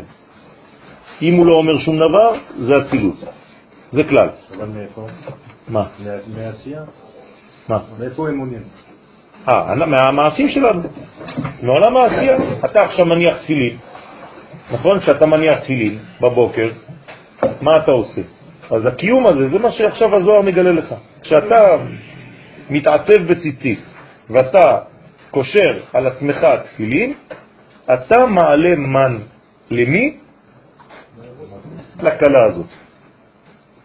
אם אתה חושב על זה כשאתה עושה את זה, הכל שונה. עוד מעט אתה מתעטב בציצית, עוד מעט אתה מניח תפילין, ואתה אומר, עכשיו אני מעלה עדים, אני מעלה תשוקה למלכות באצילות, על ידי הקשרים הקטנים האלה פה. אם לא, זה סתם, אתה קושר. כי אני שייך למלכות. כי אתה שייך, בוודאי, זה לא שאתה שייך, אתה עושה את זה בגלל שאתה בא משם. זה שלה, זה שלו. אתה לא עושה שום דבר כאילו משלך, אין לך. הרי המצוות הן שלו. הם של זעירנפין, של הקדוש ברוך הוא, אשר קידישנו במצוותיו, וציוונו להניח תפילין. אז אני בעצם רק מגלה לו כמה אני מושפע ממנו, כמה אני מזרים את מה שהוא. והיא מעלה את המן לזעירנפין. עכשיו היא, כשהיא קיבלה את זה, יש לה עכשיו מצוות תלית ותפילין ביד, היא באה אצל הזכר, אצל בעלה, הקדוש ברוך הוא לצורך העניין, והיא אומרת לו, הנה, התלית והתפילין של פלוני, למטה. שעכשיו הוא באמצע הנחת תפילין, זה, זה קורה באלפית השנייה, כן? זה באותו זמן. אז זה מעלה מן והיא מעלה אליו. ועל ידי זה נעשה למעלה בזעירן פין סוד הטלית והצילין. עכשיו, מה קורה למעלה? יש טלית וצילין עכשיו למעלה. כמובן, זה לא טלית וצילין של פה, זה אנרגיה של טלית ותפילין, בוא נקרא לזה ככה, כי אין לנו מילים אחרות. זה לא התחיל מלמטה. מה? לא חשוב, האינפלואנס זה התחיל מלמעלה, תמיד, אבל עכשיו העשייה שלך זה כן מתחיל מלמטה. בוודאי שקיבלת, קיבלת חיים קודם כל. אתה חי ממנו. אז ברגע שאתה עושה משהו, אתה מחזיר לו משהו. אנחנו רק חוזרים, כל החיים שלנו זה רק תשובה. אנחנו חוזרים, אנחנו לא הולכים לשום מקום אחר. אנחנו רק חוזרים. כל החיים שלנו זה תהליך אחד של חזרה למקור, זהו, כל העולם. וזה שאמר, היא תלית דקודשא בריחו. עכשיו, למי יש תלית כביכול? בזכות התלית הקטנה שלי, לקדוש ברוך הוא. כלומר, כשאני מניח תפילין למטה, מה קורה למעלה? הוא מניח תפילין. עכשיו, זה לא שאני גרמתי לו להניח תפילין, הוא כבר מניח תפילין. כתוב, מה כתוב בתפילין של הקדוש ברוך הוא, מה, איך הוא מניח ציצית, מה זה אומר. אבל זה לא משנה. כלומר, מה שאני רוצה שתבינו, זה שכשקורה משהו למטה, יש לו הקבלה למעלה. תמיד. זה תורת הקבלה, זה תורת ההקבלה. אתה צריך להבין שיש מקבילות. כל הזמן הכל פועל בצורה כזאת. ולכן האור הזה של המים הנוקבים, של מצוות עטיפת הטלית שהמלכות מעלה בזעיר אנפין, נעשה סוד הטלית לקדוש ברוך הוא שהוא זעיר אנפין. כאילו נתת מתנה לקדוש ברוך הוא עכשיו טלית. הוא בא, עכשיו מה הוא עושה עם הטלית הזאת כביכול? היא אתעטף קודשא וריחו, הוא בא, מתעטף זעיר אנפין באור מקיף. לכן הטלית שלנו פה למטה היא סוד אור מקיף, איפה זה אור פנימי בטלית? טלית קטן. למה זה אור פנימי? כי יש לו חור. אז אני מכניס אותו. אז הוא אור פנימי, הוא דבוק לי על הגוף. כן? אז עכשיו יש לי עליי אור פנימי, אבל אין לי עליי אור מקיף. האור מקיף זה הטלית. לכן, אפשר להניח תפילין לפני הטלית? לא. היו זמנים שהיו עושים את זה, וגערו בהם. כן, האריזל גער באנשים שהיו מניחים תפילין לפני הטלית. הוא אומר, זה, זה הפוך, אתם עושים עולם הפוך. לכן, כשאני בעצם מתעטב בציצית פה למטה, אז למעלה הקדוש ברוך הוא כביכול מתעטב בטלית שלו.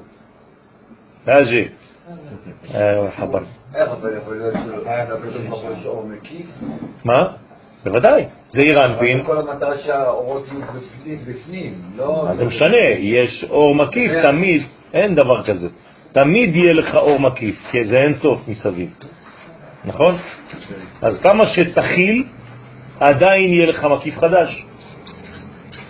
אתה הכלת היום את השיעור של היום, בלעת אותו? אוקיי, זה אומר שבלעת את הכל? לא, יש עוד שיעור. יותר גדול, יותר רחב, שמחר אתה תנסה לבלוע בעזרת השם. ז'דולה. אותו דבר. אנחנו מדברים על הקדוש ברוך הוא כאן כזעיר אנפין, לא כאין סוף ברוך הוא, לא להתבלבל. בקבלה הקדוש ברוך הוא זה זעיר אנפין. אנחנו כשאני מדבר איתך ברחוב, כי אתה אומר הקדוש ברוך הוא זה אין סוף ברוך הוא, פה אנחנו מדברים על קומה. נכון. יש יותר גבוהה, נכון מפה? יש בינה, יש חוכמה, יש קטר, יש. זה לא חז ושלום במובנים שלנו, בדיבור של הרחוב, אנחנו בשבילנו הקדוש ברוך הוא זה הכל. זה נכון, אבל בתורת הקבלה צריך לדייק ולדעת איפה זה נמצא. בסדר? אה, פה אמרת מניחים טלית, אז גם... אה, מתעטפים בטלית, כן.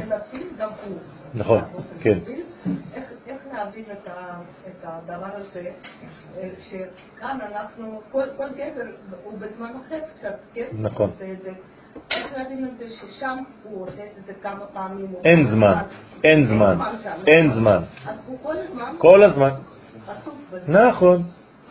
וכשפה מישהו אה, מטפל בטלית, כאילו הוא רק מגלה את מה שקורה שם כל הזמן. בדיוק. כשאני מתפלל פה למטה, מאיפה לקחתי את התפילה שלי? מתפילה שהיא קיימת כל הזמן. אני פשוט שומע רק ברגע הזה את השידור שכל הזמן ממשיך. נכון, עכשיו אני מקבל, פתחתי רדיו על התחנה שתמיד משדרת. בסדר? זה תמיד מתחיל משם, בדיוק, ואז אני מתפלל. הגבלות, יש כאילו גם כן זמנים. פה, אצלנו, אצלנו, אצלנו. אין זמנים למעלה. אין זמן למעלה זה כן, אבל עדיין יש יש לך את הזמן, שיש זמן של סטליק ותפילין. פה, פה למטה. אבל למעלה אין זמן. פה למטה. מה אני עושה כשאני מקביל פה למטה? אני פשוט מתחבר למה שקורה תדיר. הנה, הרב קוק בעולת ראייה. התפילה המתמדת. יש תפילה שהיא מתמדת, לא תפילה שאתה בא בשש ואתה יוצא בשש וחצי. זה התפילה למטה. יש רובד של תפילה מתמדת, היא אף פעם לא מסתיימת, אין לה זמן. התפילה המתמדת היא התפילה של הנשמה. היא תמיד מתאמצת לצאת מן ההעלם אל הגילוי. כלומר, היא מתמדת, אבל לא רואים אותה. רוצים לגלות אותה כאן למטה. להתפשט על כל כוחות החיים של כל הרוח והנפש למטה. ולכן, כל העולם והחיים, לשם כך צריכים אנו לחשבונו של עולם שבא על ידי תורה וחוכמה. זאת אומרת שאין התפילה באה אלא מהמדרגה המתמדת, וכשאתה מתפלל למעלה, כשאת, סליחה, כשאתה מתפלל למטה, אתה בעצם התקשרת חצי שעה מהזמן שלך, של העולם הזה, למה שקורה תדיר למעלה. עכשיו, מכיוון שכאן למטה, כל הבריאה, מה זה? זה מקום, זמן ונפש, אתה חייב לעשות את זה לפי הזמנים של העולם הזה. ומאיזה מקום? כן? הזמנים שהקדוש ברוך הוא קבע. ויש הלכות שלמות, כל הגמרא זה זה. עכשיו, כשאני יודע את הזמנים למטה, הרי אם עבר הזמן, נגמר. עבר זמנו, בטל קורבנו. אז אני חייב לדעת את הזמנים, זה סוד. אני צריך ללמוד, לעשות דוקטורט על הזמן. אדם שלא יודע מה זה זמן, אז הוא לא ידע בשום מקום, אני לא מדבר רק על זמן תפילה, זמן תפילה זה הלימוד, זה החינוך שלי. אבל אם אני לא יודע להגיע בזמן, אם אני לא יודע להתחיל בזמן, אם מזמינים אותי לחופה בשבע וזה מתחיל בעשר, אם... וכל הדברים האלה זה חוסר כבוד וגנבת זמן של אנשים. אז כולם התרגלו לזה. זה לא נכון, רבותיי. ואני אומר לכם, מה שאנחנו עושים, המשיח עושה. אתם לא מתחילים חופה בזמן? אז גם שם לא מתחילים חופה בזמן. גם אני רציתי כבר לעשות חתונה, אתם מעכבים, גם אני יודע לעכב. זה חשוב מאוד, רבותיי. כשאני נותן שער, אם אני מגיע דקה אחרי, הדלת אמורה להיות סגורה. בישיבה שלנו יש שיעורים שבהם הרב, ברגע שהשיעור מתחיל, בול, סוגר את הדלת במפתח, נגמר.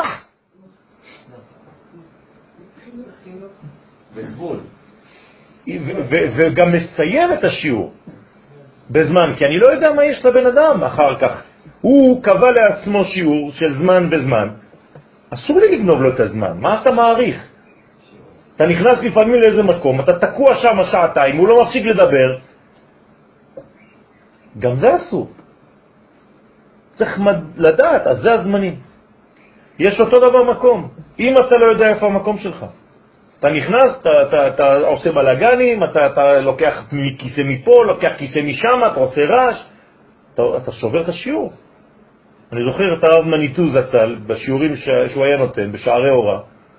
כן? כשמישהו היה נכנס באיחור ועושה קצת רעש, הוא היה שותק, הוא אומר, כולם מקשיבים לך. כן, 300 איש עכשיו מסתכלים על הבן אדם. הוא אומר לו, זהו, זה בסדר, עכשיו כל השיעור איתך עכשיו. הוא רק מבושה, כן, או שהוא לא היה חוזר יותר, או שהוא היה חוזר ויושב במקום שלו בזמן. כן, זה כבוד, זה דברים שצריך להבין. היום לא מכבדים הרבה בזמנים האלה, וצריך להיזהר מאוד בדברים האלה.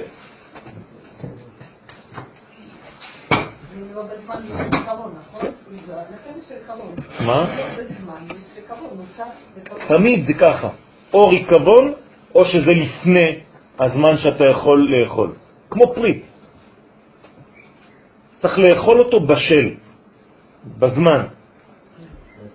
שבת נכנסת בזמן מדויק מאוד, ויוצאת בזמן מדויק מאוד, אבל שבת זה בלי זמן, נכון, אבל כשזה יורד לעולם שלנו זה מתלבש בלבושים של זמן.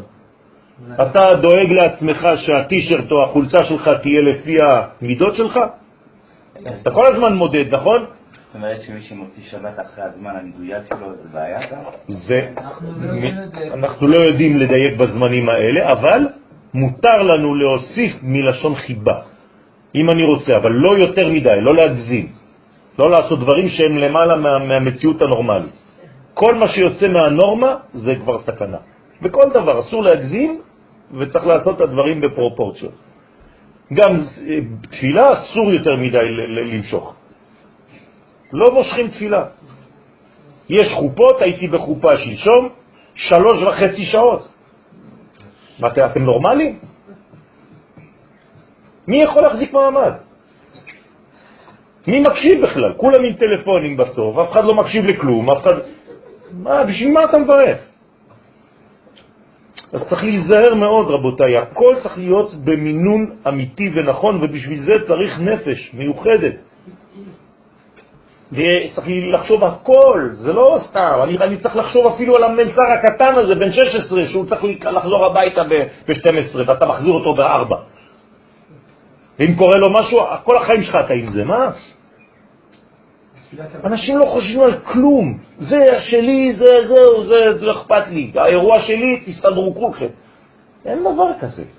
לא, ותיקים מקובלים התפעלו תפילת 18 במשך שעות. בשבילם, בשביל עצמם, הם לא יכולים להיכנס ולקבוע תפילה כזאת לקהל הרחב.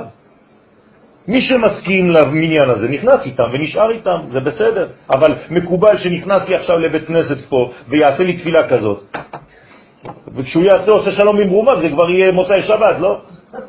כן, יש. אז זה לא, אי אפשר, אסור. אסור, זה תורך ציבור. טוב, אז זה העניין. אז לכן יש, מה שקורה כאן קורה בעולמות העליונים, עטיפת הטלית. אז זה סוד הטלית לקדוש ברוך הוא שהוא זעיר. הוא בא התעטף קודשא בריך הוא בא מתעטף זעיר באור מקיף, כמה דעת אמר, כמו שנאמר, עוטה אור כסלמה. עכשיו, מה זה הטלית בעצם? אור. בסדר? אז הטלית זה אור. מה זה ציצית? מה זה לשון מה זה ציצית? להציץ. כי אי אפשר לראות את הכל. בסדר? זה הצצה לעולם גבוה יותר, שאין לי אפשרות לגעת בו. אתם יודעים למה עושים אה, פסים בציצית? בטלית? למה לא עושים הכל חלק? היינו יכולים לעשות הכל חלק. זה כמו מראה. כשאתה בונה מראה גדולה, אתה שם אה, איזה סימן, נכון? שלא ייכנסו בום. כן, למה? כי זה אור מקיף, ככה זה הציצית, תדעו לכם. זה פסים כדי שתדע שאתה נמצא מול אור גדול. זה לא סתם קישוט. בסדר, יש לך קווים בשמשות שאתה עושה, לא? אתה חייב להדביק דברים, סימנים. אז זה, זה אותו דבר, הציצית זה אור מקיף, זה אור גדול מאוד. מה זה מקיף? דבר שאני לא יכול להבין אותו, אבל הוא מקיף אותי, הוא שומר עליי. אז לכן, הבד, הבד, הבד, הבד, גם הבד יותר חשוב מהשערות. שערות זה רק גילוי.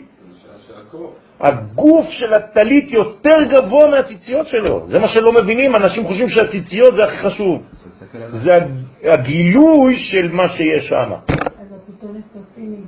בוודאי, זה זה. בסדר? לכן הקדוש ברוך הוא עוטה באור המצווה כסלמה. אז איך, איזה אור זה? האור של המצווה שלי. אני, בן אדם כאן למטה, מברך, אשר קידשנו במצוותיו וציוונו להתעטף בציצית, ברגע שאני עושה את זה, זה גורם לאור בעולמות העליונים, אני פותח ערוץ של אור, והקדוש ברוך הוא בעצם מתגלה. סלמה וסמלה זה אותו דבר. נכון, נכון. אני, אני בעצם פותח צינור. יושב מתחת לברז. כן. בבחינת אור מקיף. לא, לא יושב מתחת לברז, אני הברז. אני השיבר, אני פותח או סוגר. אצלי זה האון והאוף. ויש מיליונים כאלה. זה זורם. זה זורם תמיד, אבל אם... הסם, לא, לא, לא ככה. אני פותח ואני סוגר. זה כמו חשמל בתוך הקיר. אתה מדליק או אתה מכבה. אם אין לך מתג, אתה לא המתג, אז לא עשית כלום. אתה. בסדר? אוקיי. ועוד, ואי היא ציצ- דציצית צדיק, צדיק, כן, ציצית דצדיק, אור המן של המצווה ציצית שהמלכות מעלה ליסוד, וזה אנפין, נעשה בו סוד אור הציצית. כי הטלית היא עוטה רק את הגוף, והציציות התלויות למטה הן כנגד היסוד מאירות בו בסוף אור מקיף, בסוד אור מקיף. ואומר, דאי הוא עני בגלותה, לפי שהיסוד הוא עני בגלות, על שאינו מקבל שפע הראוי לו. לכן הוא צריך לקבל הערת מצוות ציצית. אז הוא חייב לקבל מהציציות, זה משהו, זה המעבר של האור שהוא יכול לחוש. כלומר, יש אור שהוא גבוה מאוד, שאתה לא מקבל ממנו, יש אור שהוא יותר נמוך, שאתה מקבל ממנו. ממה אתה נהנה יותר? מהקטן. אז אתה חושב שהקטן מבחינת רע, וזה נכון, הוא חשוב יותר. כי זה מי שנותן לך בסופו של דבר את הקשר. זה, לזה אתה מתחבר. לכן אנשים מתחברים יותר ליום טוב מאשר לשבת. כי ביום טוב אתה מרגיש יותר קרוב, כאילו זה שלך.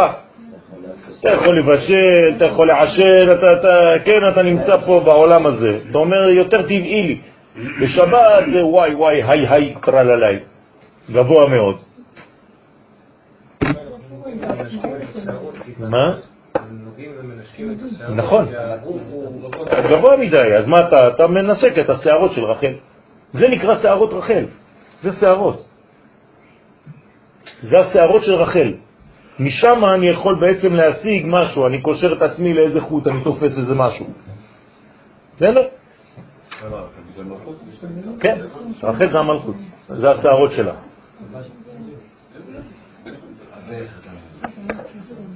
ולכן, הוא צריך לקבל הערת מצווה ציצית, הדה ודכתיב, וזה שכתוב תפילה לעני כי יעטוף.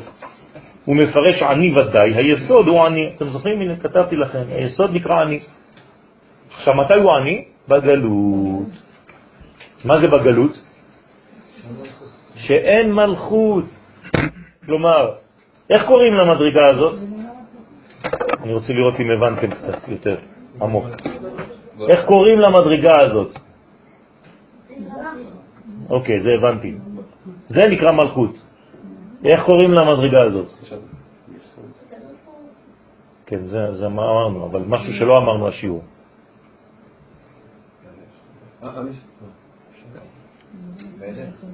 תורה. יש אנשים שאומרים, כן, כל האומר אין לי אלא תורה, אפילו תורה אין לו. למה? כי צריך תורה ומלכות. ולכן אומר הקדוש ברוך הוא במדרש לצדיקים, לא יפה עשיתם ששמרתם את תורתי ולא שמרתם את מלכותי. צריך להיזהר מאוד, יש אנשים שיש להם תורה, מלאים בתורה, אבל הם שכחו את המלכות. אז זה נקרא גלות. אין זיווג, אז מה זה מעניין אותי? תורה בלי מלכות זה לא עובד. מלכה ושריה בגויים, אין תורה. ככה כתוב. מגילת איכה. והגמרא על זה אומרת לך, אין לך ביטול תורה גדול מזה שכשהשרים והעם ישראל נמצא בגלות. זה נקרא ביטול תורה. מה זה ביטול תורה? לא כמו שאנחנו אומרים היום שהוא לא למד שעתיים. ביטול, הנה, ביטול, אין תורה. השם ירחם. לכן דבה התעטף שבאור של מצוות ציצית הוא מתעטף, ואמר שבזמן שבית המקדש קיים, היה לזעיר אנפין ד' בגדי לבן וד' בגדי זהב, כמו הכהן. ועתה בגלות לא נשאר לו אלא הלבושים של טלית ותפילין. כלומר, מה נשאר לנו בגלות? רק טלית ותפילין במקום הבגדים של הכניסה לקודש ולקודש הקודשים. למה? זאת אומרת, מה זה תפילין בעצם וציצית? ציונים, ציונים. הציבי לך ציונים. שמעתם את זה? מה זה ציונים? ציוני דרך. אתם יודעים מה זה ציוני דרך? שכשתחזרו לא יהיו חדשים אה, בעיניכם כחדשים. זאת אומרת, למה אתה מניח תפילין בחוץ לארץ? כדי לא לשקוע. עכשיו, מאיפה אני מוציא את זה? המדרש אומר את זה. הספרי אומר את זה, בפירוש. למה, איפה איך הוא מקשר את זה? במה? בקריאת שמה. מה כתוב בקריאת שמה? על הגלות? ועבדתם מהרה מעל הארץ הטובה אשר, ומה אחרי זה? וקשרתם אותם לאות על ידכם, והיו לו תותפות ביניכם, ולימדתם אותם את בניכם, ואחרי זה וקשרתם אותם לאות על יד לפני, וקשרתם אותם. אז הוא שואל לספרי, מה, מה אתה מבלבל לי עכשיו את המוח? אתה אומר לי עכשיו שאתה תצא מארץ ישראל, ומיד דבוק לזה, סמוך לזה אתה מביא לי תפילין וציצית. מה אומר הספרי? כיוון שאין מצווה להניח תפילין וציצית בחוץ לארץ, אז למה כן עושים את זה? כדי שלא יהיו בעיניכם כחדשים. אז עכשיו כמובן כן עושים את זה, חייבים להניח, כן? כשאני נוסע לחו"ל אני לא שבוע בלי ציצית ותפילין, אבל אתה צריך להבין שהמשמעות זה רק כאן. אז הנה זה מה שהוא אומר פה. כשאין אין כבר את הלבושים, ארבעה לבושים לבנים, כי אין בית מקדש, וארבעה לבושי זהב, שזה בחוץ, מה לובשים בפנים, זהב או לבן? בחוץ זהב ובפנים לבן. אבל כשאין בית מקדש, אז מה נשאר לנו? תפילית וציצית. הבנתם? וזה שאמר בגין דאי כסותה לבדה, לפי שמצוות ציצית לבדה נעשה לבוש לזעיר אנפין. כלומר, זה לבוש כמעט של עוני. זה כסותו. זה כמו עני שיש לו רק את הסדין עליו, מסכן. הוא מסתובב עם איזה סמיכה כזאת, כן? כמו איזה הומלס. אתם מדמיינים את הקדוש ברוך הוא בגלות? בטח שזה צער. ומה שכתוב, היא סמלתו לעורו, תשימו לב, יש לו רק את זה על העור, אין לו כלום. דם מישחא דתפילה, זה הרמז של האור של הבתים של התפילין. זה הופך להיות כמו האור שלו, לו, רק זה נשאר לו. באיתמר בהון, שנאמר בהם, ויעש השם אלוהים שהוא סוד אבא ואמא לאדם ולאשתו, הם סוד זון, כותנות עור, הם סוד עור של התפילין. אוי ואבוי, מה אנחנו לומדים פה? אני לא יודע אם הבנתם מה אנחנו לומדים פה. וילבישם לזון, מה זה אומר? מישהו הבין פה מה אמרנו? לא הבנתם. לא הבנתם את היסוד הפנימי. אני מדבר עכשיו על גירוש אדם וחווה מגן עדן. על גירוש אדם. מה קרה כשהקדוש ברוך הוא גירש אותם מגן עדן? מה הוא עשה להם? תפילין. זה מה שלא הבנתם. בדיוק. אבל אמרנו גם כן... רק בזכות זה הם יכולים לחזור יום אחד לאור באלף. עכשיו יש להם אור. אתם מבינים מה זה אומר? אה, עכשיו זה נפל לאסימון. בעצם אמרנו מקודם שזה גם הלבוש העני של הקדוש ברוך הוא, שמה שנשאר לו. כן. בסופו של דבר, בוא נגיד שאחרי שהכל הלך לאיבוד, זה מה שנשאר. כאילו זה מה שהכי נמוך. נכון, זה הקישור. שכשהלביש נכון, אותם נכון. אותם בבגדי עני. נכון. זה אומר, זה החלום היחידי, הערוץ היחידי שנשאר לי לחזור יום אחד לאידאל. אתם מבינים מה זה אומר? עכשיו, מי שלא מבין את זה, אז הוא, אז הוא, הוא לא מבין כלום. תראו מה אומר הזוהר פה. זוהר זה, זה חידושים, זה, זה, זה קטסטרופה בשביל מי שלא לומד זוהר. אתה שובר לו את כל המנגנונים. לא? מה? יש, קודם כל זה לא איסור, זה, יש הרבה דברים, לא חשוב, לא ניכנס לזה עכשיו. כן, הבנות של רש"י כן היו מניחים, מניחות. אתה יודע שכשאמרתי את זה ב- במכון נורא, ירקו עליי. ירקו עליי גם הרבנים וגם הרב. אני לא יודע, בסדר. בסדר. אבל לפי מה שאתה אומר, גם הגירוש הוא בשם, במדרגות. מה? הגירוש, הוא היה במדרגות. בוודאי, בוודאי שהגירוש הוא במדרגות. כשאת יוצאת משבת, את יוצאת בבת אחת? לא יכולה. שלושה ימים לוקח לנו לעזוב את השבת, אתה מקבל את החברות של השבת חדשה. עד שכבר אתה מתחיל שבת אחרת. כלומר, אני יוצא משבת, אני רק מאבד במוצאי שבת רק את הנשמה של שבת, אבל נשאר לי רוח ונפש. ביום ראשון בערב, אתם כבר, איפה השבת בכלל? כבר חזרתם לעבודה, נכון? ביום ראשון בערב אתה חוזר הביתה, יש לך עדיין נפש, רוח, סליחה. עכשיו אתה מאבד אותה. וביום שני בלילה, כבר שלישי, אתה מאבד את הנפש. עכשיו, סוויץ', רביעי, אתה כבר מתחיל מחדש. אתה מקבל נפש של השבת הבאה. רוח ונשמה ביום שישי בלילה. אתם מבינים? זאת אומרת ששבת היא אמצע, היא באמצע השבוע. מה? נכון. לכן, אסור לצאת ביום רביעי לבד. כתוב בגמרא, מסכת ברכות, לא ילך אדם יחידי בלילה, וכתוב בימי רביעי וימי שישי. זה עוד סוד, צריך להבין מה זה, אבל לא ניכנס לזה. אבל האישה לפי זה לא. נכון, נכון. זה האדם ואשתו, זה אחד. זכר ונקבה, זה אחד. כשאני מניח תפילין, כן, זה אשתי.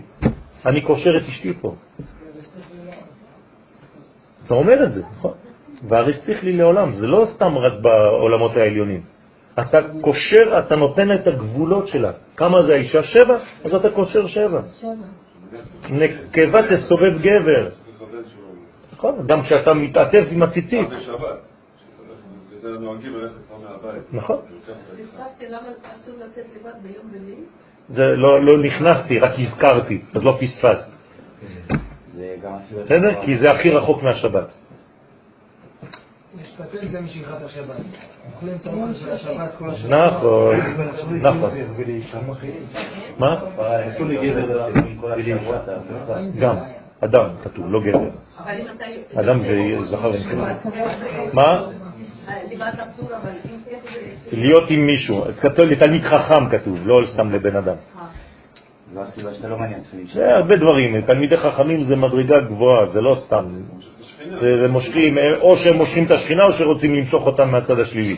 תלמידי חכמים הם אה, כמו דבש, אז כולם רוצים לאכול אותם.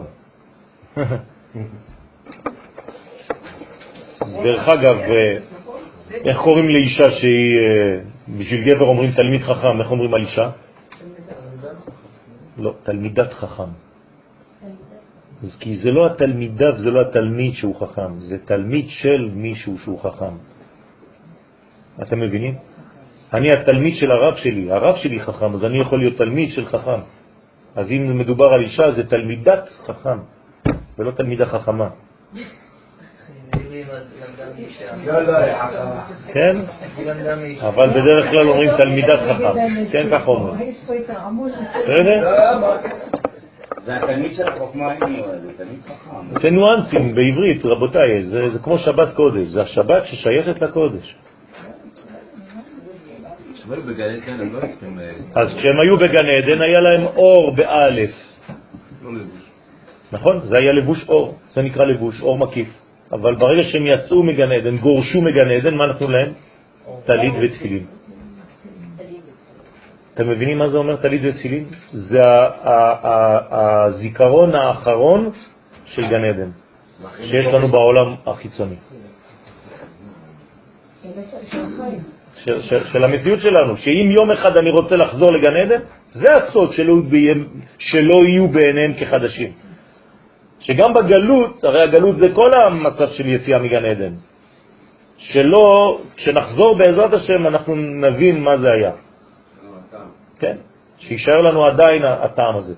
עכשיו, מה, מאיפה אני עושה את זה? מכל האלמנטים שבחוץ. הרי מאיפה אני עושה תפילין? מפרה. כפרה עליך.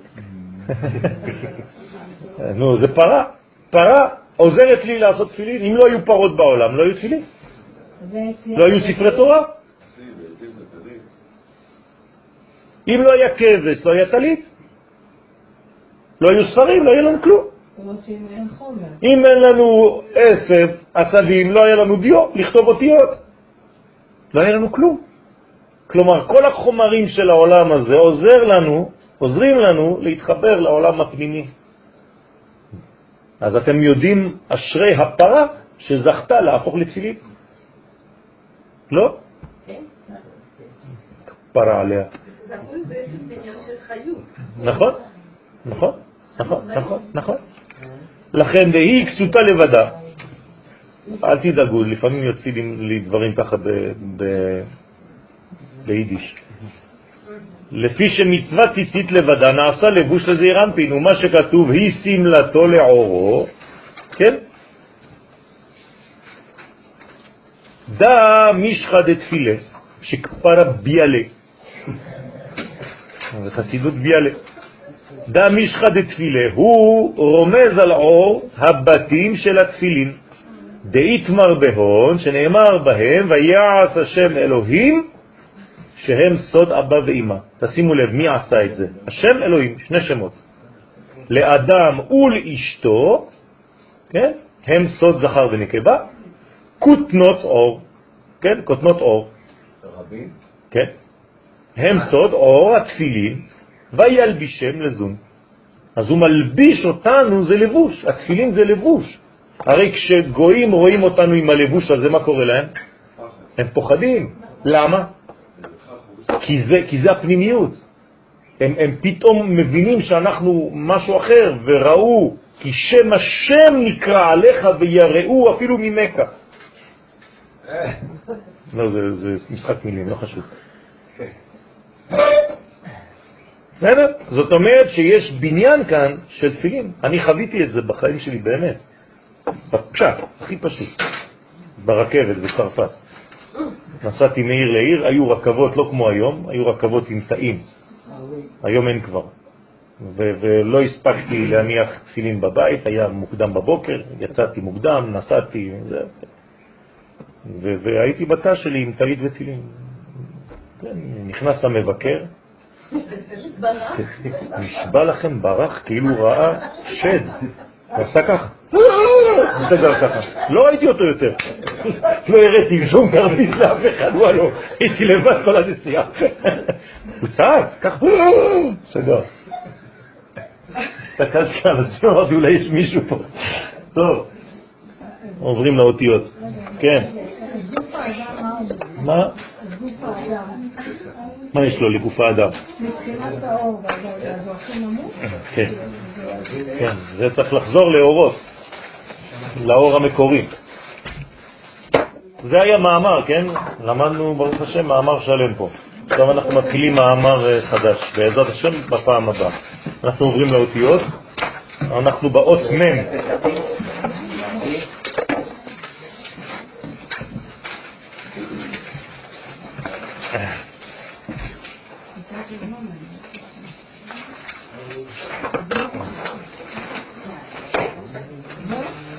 בסדר.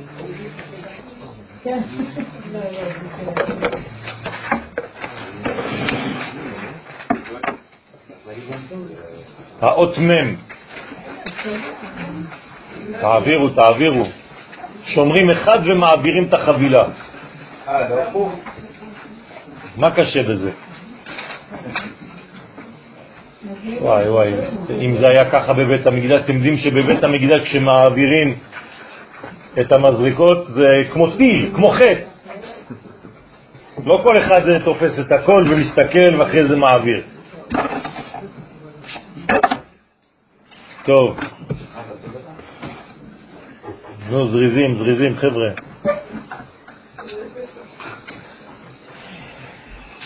מם.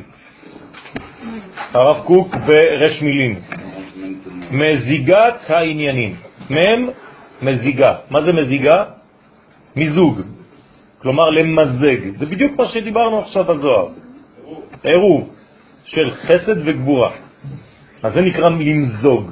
למשל, את היין אני מוזג במים.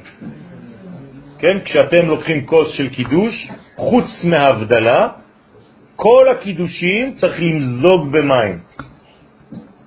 לשים טיפות מים קטנות על היין. בסדר? כדי למתק את היין, את הגבורות בחסדים. אז לכן זה נקרא מזיגת העניינים המצוירים זה בזה. כן? סליחה? אה, בגלל שכדי לכתוב אות בעברית יש לנו בעצם שורש של שלוש אותיות, וצריך לדעת איך אתה ממלא. הרב כאן מילא את זה ביהודים, למה? הוא היה יכול לעשות את זה ממם, נכון? ברגע שממלאים ביהודים זה ממלאים בחוכמה, כמו בתורת הקבלה. תורת הקבלה, כשאתה ממלא אותיות ביהודים, את שם הוויה, אז זה בעצם קומה של חוכמה. תמיד י' זה חוכמה, י' חוכמה קדומה. אז כאן הרב רוצה לומר לנו שיש בתוך המם חמצן. הי' זה חמצן, ופעמיים מימן זה בעצם חמצן, אוקסיג'ן. מה? נכון, למזוג. אין שם לתוך משהו. לא, כי את מחברת בין הנוזל לבין הכוס, אז זה גם כן. לכן יש כאן מזיגה של עניינים, מתמזגים. זה נקרא מזג, אוויר, מזגן. ולכן מזיגת העניינים המצוירים זה בזה, שטפם, שטפם הכללי, אחר שהוכללו צורותיהם הפרטיות. כלומר, ברגע שבניתי צורה פרטית, אינדיבידואלית, שלמה, מצד אחד, כלומר, מיכאל הוא בן אדם לבד, הוא בפני עצמו. יואל הוא בן אדם אחר בפני עצמו. ברגע ששנינו שלמים בעצמנו, בשטף הכלל הגדול העתיד לעשות מאמר שלם מהמון נקודות מחשביות. אני חייב להתמזג עכשיו. כלומר, להשפיע עליו ולקבל ממנו. הבנתם? כי גם אם אני שלם, אני שלם בצורה אה, אה, שהיא רלטיבית, כן? ב, בדבר שהוא עדיין מוגבל, הוא לא שלם. זה לא יכול להיות מוחלט. זה ערכי. לכן אני חייב להשלים את עצמי, להמשיך. חדר. מה? חדר. כן, נכון.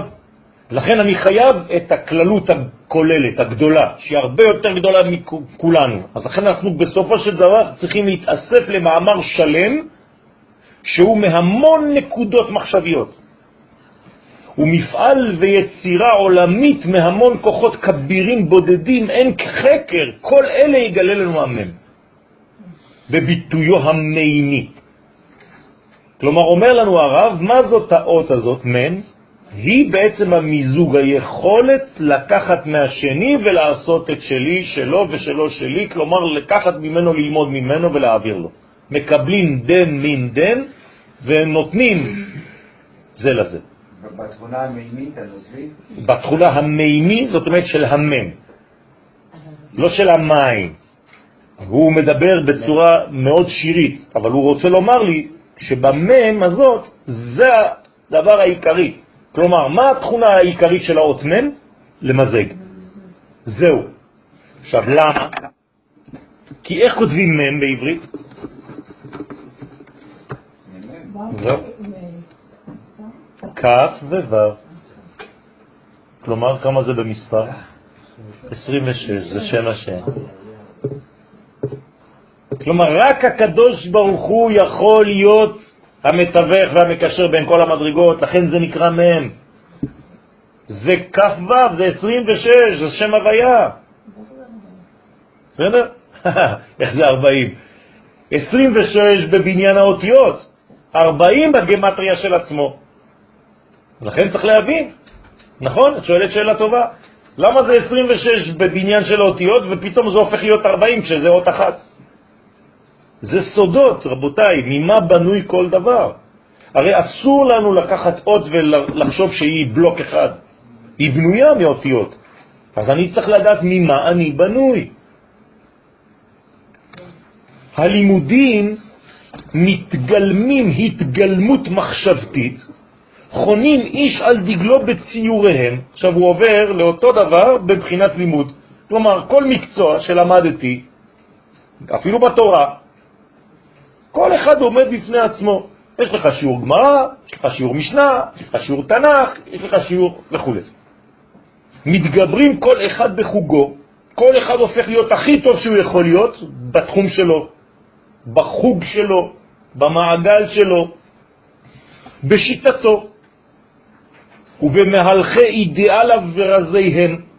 יש אחד שהוא חסיד חב"ד, יש חסיד ברסלב, יש קוק.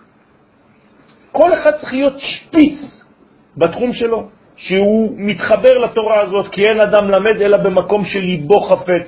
זה הנשמה שלו. מה, אני אגיד לו, חז ושלום, אתה טועה? לא. עכשיו בוא נשלים. אבל אני צריך להיות הכי הכי הכי הכי הכי הכי גבוה בתחום שלי, והוא צריך להיות הכי גבוה בתחום שלו, ואנחנו עדיין נותנים אחד לשני, כי אני, אני לא הכל, חסר לי את שלו וחסר לי את שלו. שאלה, כמו שאתה מסביר לנו שכל אות זה בעצם בנויה בעוד כמה אותיות? נכון. כאילו אתה מפרק, נכון, אתה נכנס יותר עמוק. נכון, במדע אנחנו כאילו לומדים, כל פעם מדע מגלה אה, חלקיקים יותר ויותר נכון. קטנים, נכון, ויש פה גם עומק עוד יותר. בוודאי. אה, אה, זה עוד שיעור אחר. זה כבר שיעור כיתה ג' ד'. בסדר, זה פה אנחנו בקטנה. טרום, טרום חובה אנחנו. גן פרחים. טוב, אז שיטתו, כן, מתגברים כל אחד בחוגו, בשיטתו, במהלכי אידיאליו ורזיהם, וכולם הולכים ומתמזגים. הנה עוד פעם. אומר הרב, צריך להיות כל הזמן במם, כל הזמן לחשוב על הדבר הזה. אני רק קטע, אני רק חלק, אני לא יכול לגלות את האמת לבדי, אין דבר כזה. לכן צריך להיות מזיגה רוחנית לנהר פלגים של שטיפה שכלית רצונית מתאחדת.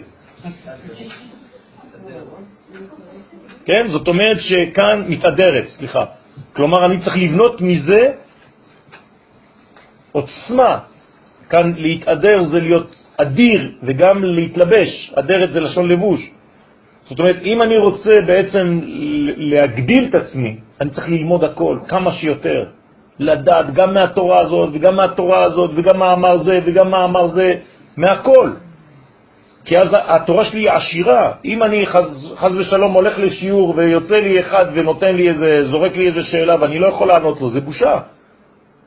אז אני צריך ללמוד את כל מה שאני אפילו בשיטה שלי כאילו לא מתחבר, בוא נגיד. אין דבר כזה לא מתחבר. זה כולם גדולי ישראל. בוודאי. נכון. להפך, זה האושר שלנו, שכל אחד יש לו נטייה אחרת. אחד נוטה קצת יותר לזה, ואחד נוטה קצת לזה, ואז אני צריך להשלים מכולם. הוא אמר לנהר של פלגים. נכון. מקולות מים רבים. כן, מה זה מים רבים? הרבה ממים. אדירים משברי ים, אדיר במרום השם. אתה רוצה שהקדוש ברוך הוא יהיה באדיר במרום? כלומר שיהיה לו לבוש ושהוא יהיה שמח? אל תפסול שום שיטה. בסדר? איזה הוא חכם הלומד מכל אדם. אז המם בצורתו המכתבית, כלומר שאני כותב אותה, בציור של הרכבת בית וכף, בית וכף.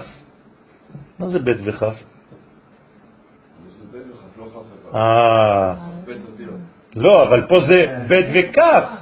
כלומר, הוא אומר, לא רק בית וכף, הוא אומר שאני יכול לעשות בית וכף, ואז בולט. יש גם. פה הוא לקח את הבית, לא בית ווו.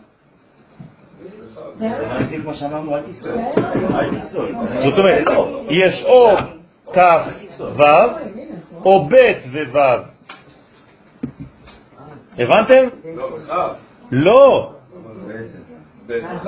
ב' וכ', זאת אומרת שתי האפשרויות לחבר לו'. בדיוק. שבחלקו הגדול הראשון הימני, הנה, החלק הימני, מורה פעולת חפצית ומחשבתית פועלת ועשירה בכוח הכפי שבו. כלומר, זה יכול להיות פה כף או בית, הצד הימני, שזה הרצון שלי לקבל, או שאני בית, כמו בית, או שאני כף, וזה אותו דבר. לרשימות עליונות המתגלות על ידי המפעלים מצד הביתיות, התחתיות שלו, התחתיתיות שלו. זאת אומרת, מה זה הכף? זה גם בפנים, יש לו גם כן בית, הבית למטה, אם כתבתי כף, אז זה קבלה. אם כתבתי בית זה עוד יותר בסיס מהכף. הכף כביכול פחות יציבה על הרצפה מאשר הבית, אבל יש שתי אפשרויות. התאחדו המפעל והרישום האצילי של קבלת הערה השכליים מראש צורים על ידי שטף החיים ממקור תעצומותם שהוא מתלווה אליהם בצורתו של הוו. הנה, נכון, זה מה שאמרתי. כלומר, אני חייב או בית או כף. בסדר? זהו. כלומר, אפשר מבחינה של סופר סתם לכתוב את המם או ככה, או ככה. הבנתם? פה כתבתי את זה עם ו', בכ', פה כתבתי את זה עם ב'. השאלה היא מה ההבדל. אז יפה, אז הוא אומר את זה. הוא אומר שעם הכף זה רצון, אני יודע מה הוא אמר, השאלה, אני לא הבנתי את מה שהוא אז אמר. אני אומר לך, מה ההבדל בין פה זה לשון כף הדמיון. כן, כמוני. כדוגמה, כ, כ, כ, כ. זאת אומרת שאתה צריך בעצם לדעת להשוות. שאם אתה לומד מהשני, אמרנו הרי שכל אחד יש לו את השיטה. אני צריך להיות קצת כמוהו, ללמוד ממנו, להיות כמקבל, לראות אם אני לא מזדהה שם עם החוכמה שיש בשיטה חב"ד, אז אני לא יכול ללמוד ממנה. זאת אומרת- שכשאני עושה את הקו ו' זה נקודת השוואה שאני יכול... בדיוק, זה נקודת, בדיוק, זה נקרא כוח הדמיון. מה הבית? הבית זה הכוח של להכיל וזה ולהיות בסיס בשלך. כלומר, גם אם אני הולך ללמוד שיטה אחרת, אני לא מאבד את השיטה שלי. אני, אני, הלב שלי בשיטה שלי, אבל אני יודע שגם השיטה השנייה האמת. אבל מבחינתי זה מדבר אליי יותר, השיטה הזאת. זה לא חשוב, זה בסדר גמור. אבל אתה אסור לך לפסול. ואתה צריך שניהם. נכון, כן. מבחינה מספרית זה גם 2 וגם 20. אותו דבר, כי זה, אותו, זה, זה הבניין, נכון? נכון, נכון. עכשיו, ממה אני מקבל את כל האור? מהוו. זה מה שהוא אומר פה. כן? על ידי שטף החיים ממקור תעצומותם שהוא מתלווה עליהם, שטף החיים שיש למעלה, בצורתו של הוו הסוגר, המתחבר אל החלק היסודי של הכף ביתי שלו. בסדר? כלומר, זה כמו, כן, כמו איזה מין אה, פתח שסגור ופתוח. אה, ראיתם פעם במשאיות, במשאיות, שיוצא האקזוז למעלה, אז זה תמיד יש איזה, כן? אז זה פעם סגור, פעם נפתח. זה אותו דבר פה, זה דלת. זה דלת שהיא סגורה, דלת שהיא פתוחה, כמו אישה, אישה בהיריון, זה, זה אישה, לכן זה 40, 40 יום של הוולד, זה אותו דבר. משה עולה לשמיים 40, למה 40 עכשיו? מם. למה? כי עכשיו הוא הולך ללמוד מה? להתמזג. זה, זה חוכמה גדולה פה, אני לא יכול ל- הרבה ל- לפתוח, אבל אתם צריכים להבין, כן? כן, אבל למה תהליך המיזוג הוא ארבע? כי- ארבע אלמנטים. תמיד כל העולם שלנו זה ארבע. אמרנו מקודם, המלכות נקראת בחינה ד', זה ארבע, זה תמיד ארבע. בסדר, אבל אני שואל, בעניין של מיזוג, כנראה יש ארבע אלמנטים. לא, זה פשוט מארבע רוחות הרוח, לא אכפת לי. כשאמרתי ארבעה זה הכל. ארבע בבות, הכל. בארבע בבות יש הכל. שערים. אל-בב. כן? בב אל-וואד. יש איזה, יש לי תלמיד במכון שאח שלו הוא עילוי במוזיקה. הוא בן 20, הוא מנצח הכי גדול שיש בצרפת והוא בן 20, הילד. יהודי כמובן. אתם לא מבינים, הוא ברמה של מוזיקה שאין דבר כזה. כלומר, מבקשים ממנו כל מיני דברים. השבוע, הוא, התלמיד שלו הוא מצלם אותי במכון. הוא הצלם שלי במכון של כל השיעורים. אז הוא אומר לי שהאח שלו אמר לו שיש, בינתיים הוא מצא רק שתי מוזיקות בעולם שיש להם משהו מעולם אחר. אחד מהם זה ארבע בבות של אדמו"ר הזקן, הוא אמר שזה מעבר למוזיקה, והוא לא מבין כלום, הוא לא דתי, הוא לא כלום הבן אדם, כן? מעניין. והוא אמר שהשני זה השירים של איש היריבו, מעניין. כן. שיש לו משהו שם שהוא מאחר ממוזיקה רגילה. הוא היה גר בכפר, ישי. כן, כן, הוא גדל איתנו פה, עלה איתנו מצרפת. מעניין, אז אה, רציתי להגיד לו, אני אתקשר אליו בעזרת השם.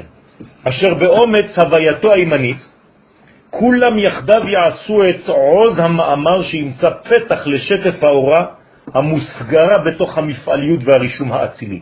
כמובן לא הבנתם כלום, אני כבר ראיתי אתכם שאתם פרשתם, שהתחלתי לקרוא. כן? אז אני חייב לחזור. טוב, נחזור.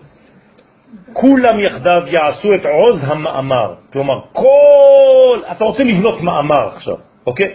אני רוצה עכשיו לכתוב שיעור. אני צריך ללכת את, אל כל החוגים כמעט. אני צריך שיהיו לי ספרים על השולחן מכל השיטות. אני צריך להיות עשיר כדי לבנות מאמר שימצא פתח לשטף האורה, כי אם לא, אז אה, אור מצומצם, הוא הביא לי רק מקור אחד, כל הזמן הוא חוזר, אומר לי, זה אמר וזה אמר וזה... תפסיק, תן לי משהו, כן.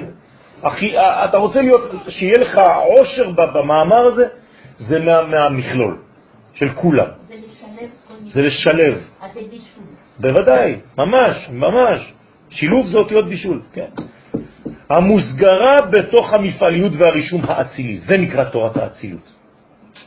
מה זה להיות אציל? לא להתבייש לקבל מהחוכמה של יש לשני. אז אתה בן אדם אציל.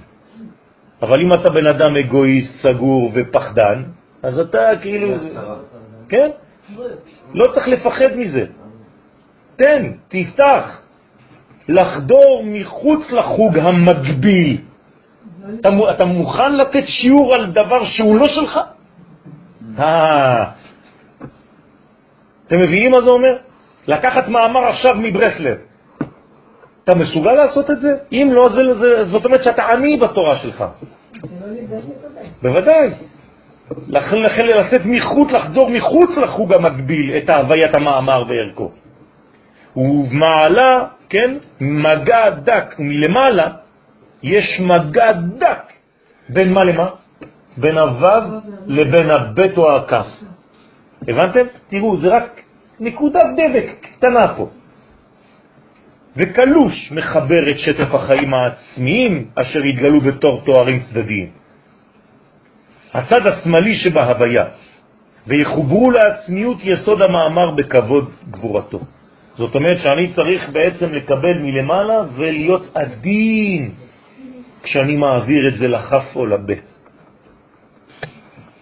ופתיחה, סליחה? הוא לא שיש בתוך האות? כן, זה מה שאמרנו. לא, הפתח מתכוון. מקודם, התחלנו עם זה. שתי השורות האחרונות של הפסקה שסיימת. כולם יחדיו יעשו את זאת המאמר שנושא פתח לשטף ההוראה המוסגרה, כי זה סגור כן, בתוך המהם, נכון. נכון, לצאת, לצאת מהחוג. זה, זה, זה מה שאמרתי, לכן דימיתי את זה לאישה הרה, לאישה שיולדת. כן? אז, ופתיחה עליונה תישאר, שבה תתפרץ אורה עליונה מהאור הבלתי נמצר. כלומר, שאי אפשר לעצר אותו, אי אפשר להכניס אותו למצור. צריך כל הזמן להשאיר פתח לעוד. החופף על כל הרישום, או על כל הרשום, על כל הנכתב, על כל המתגלם ונכנס בכלל ספר וסיפור. זאת אומרת, תשאיר תמיד, גם כשסיימת את המאמר שלך, זה לא מאמר סגור. תשאיר פתח ותסיים, זה מה שאני קיבלתי.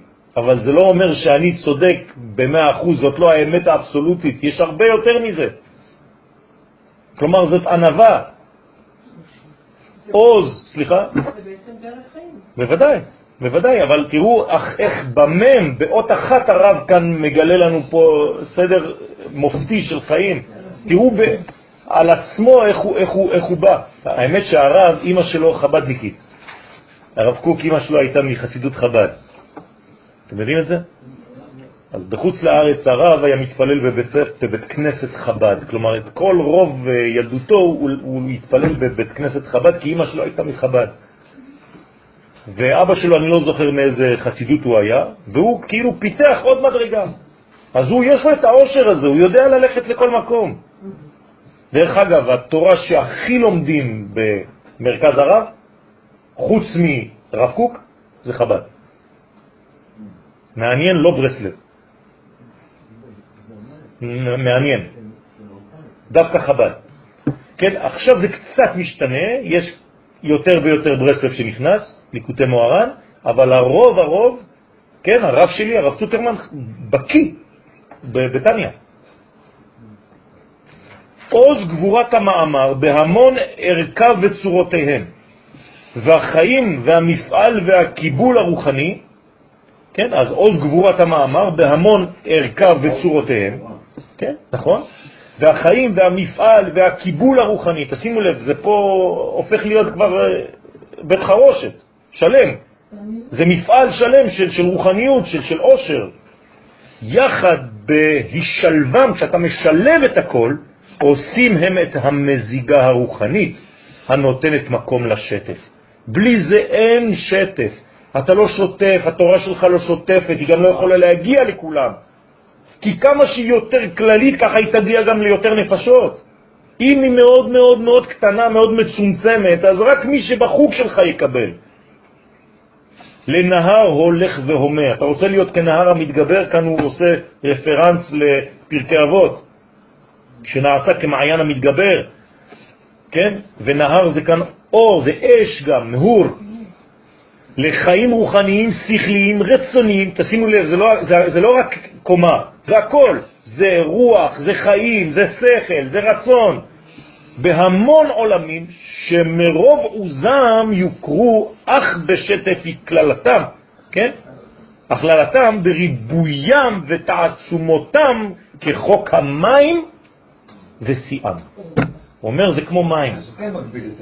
בוודאי, מים זה מים. אבל עכשיו הוא מסיים עם זה, הוא אומר, מה זה הכוח של המים? זה הענבה הזאת, זה להיכנס לכל מקום. הרי מים, הצורה שתיתן להם, הם יקבלו.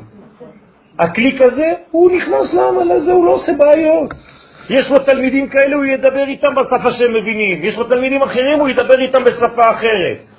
זו אותה תורה, זה אותו מם, זה אותו מים, אבל הוא מסוגל מרוב העשירות שלו, כן, להתאים את עצמו.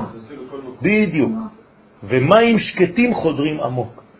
אז המם הזאת, כן, זה דבר של... אה, כן, זה ממש... אה, נכון, בתוך הרחם הזאת יש יוד. בתוך המם יש יוד לבנה. אז אוויר בהשוואה למים זה טובות. לא, חס ושלום, חס ושלום. חס ושלום. האוויר יש לו את העניין שלו. בעזרת השם, כשנגיע לחיל האוויר, פה היינו בחיל הים, בעזרת השם, כשנגיע לחיל האוויר נדבר גם על זה. שבת שלום ומבורך.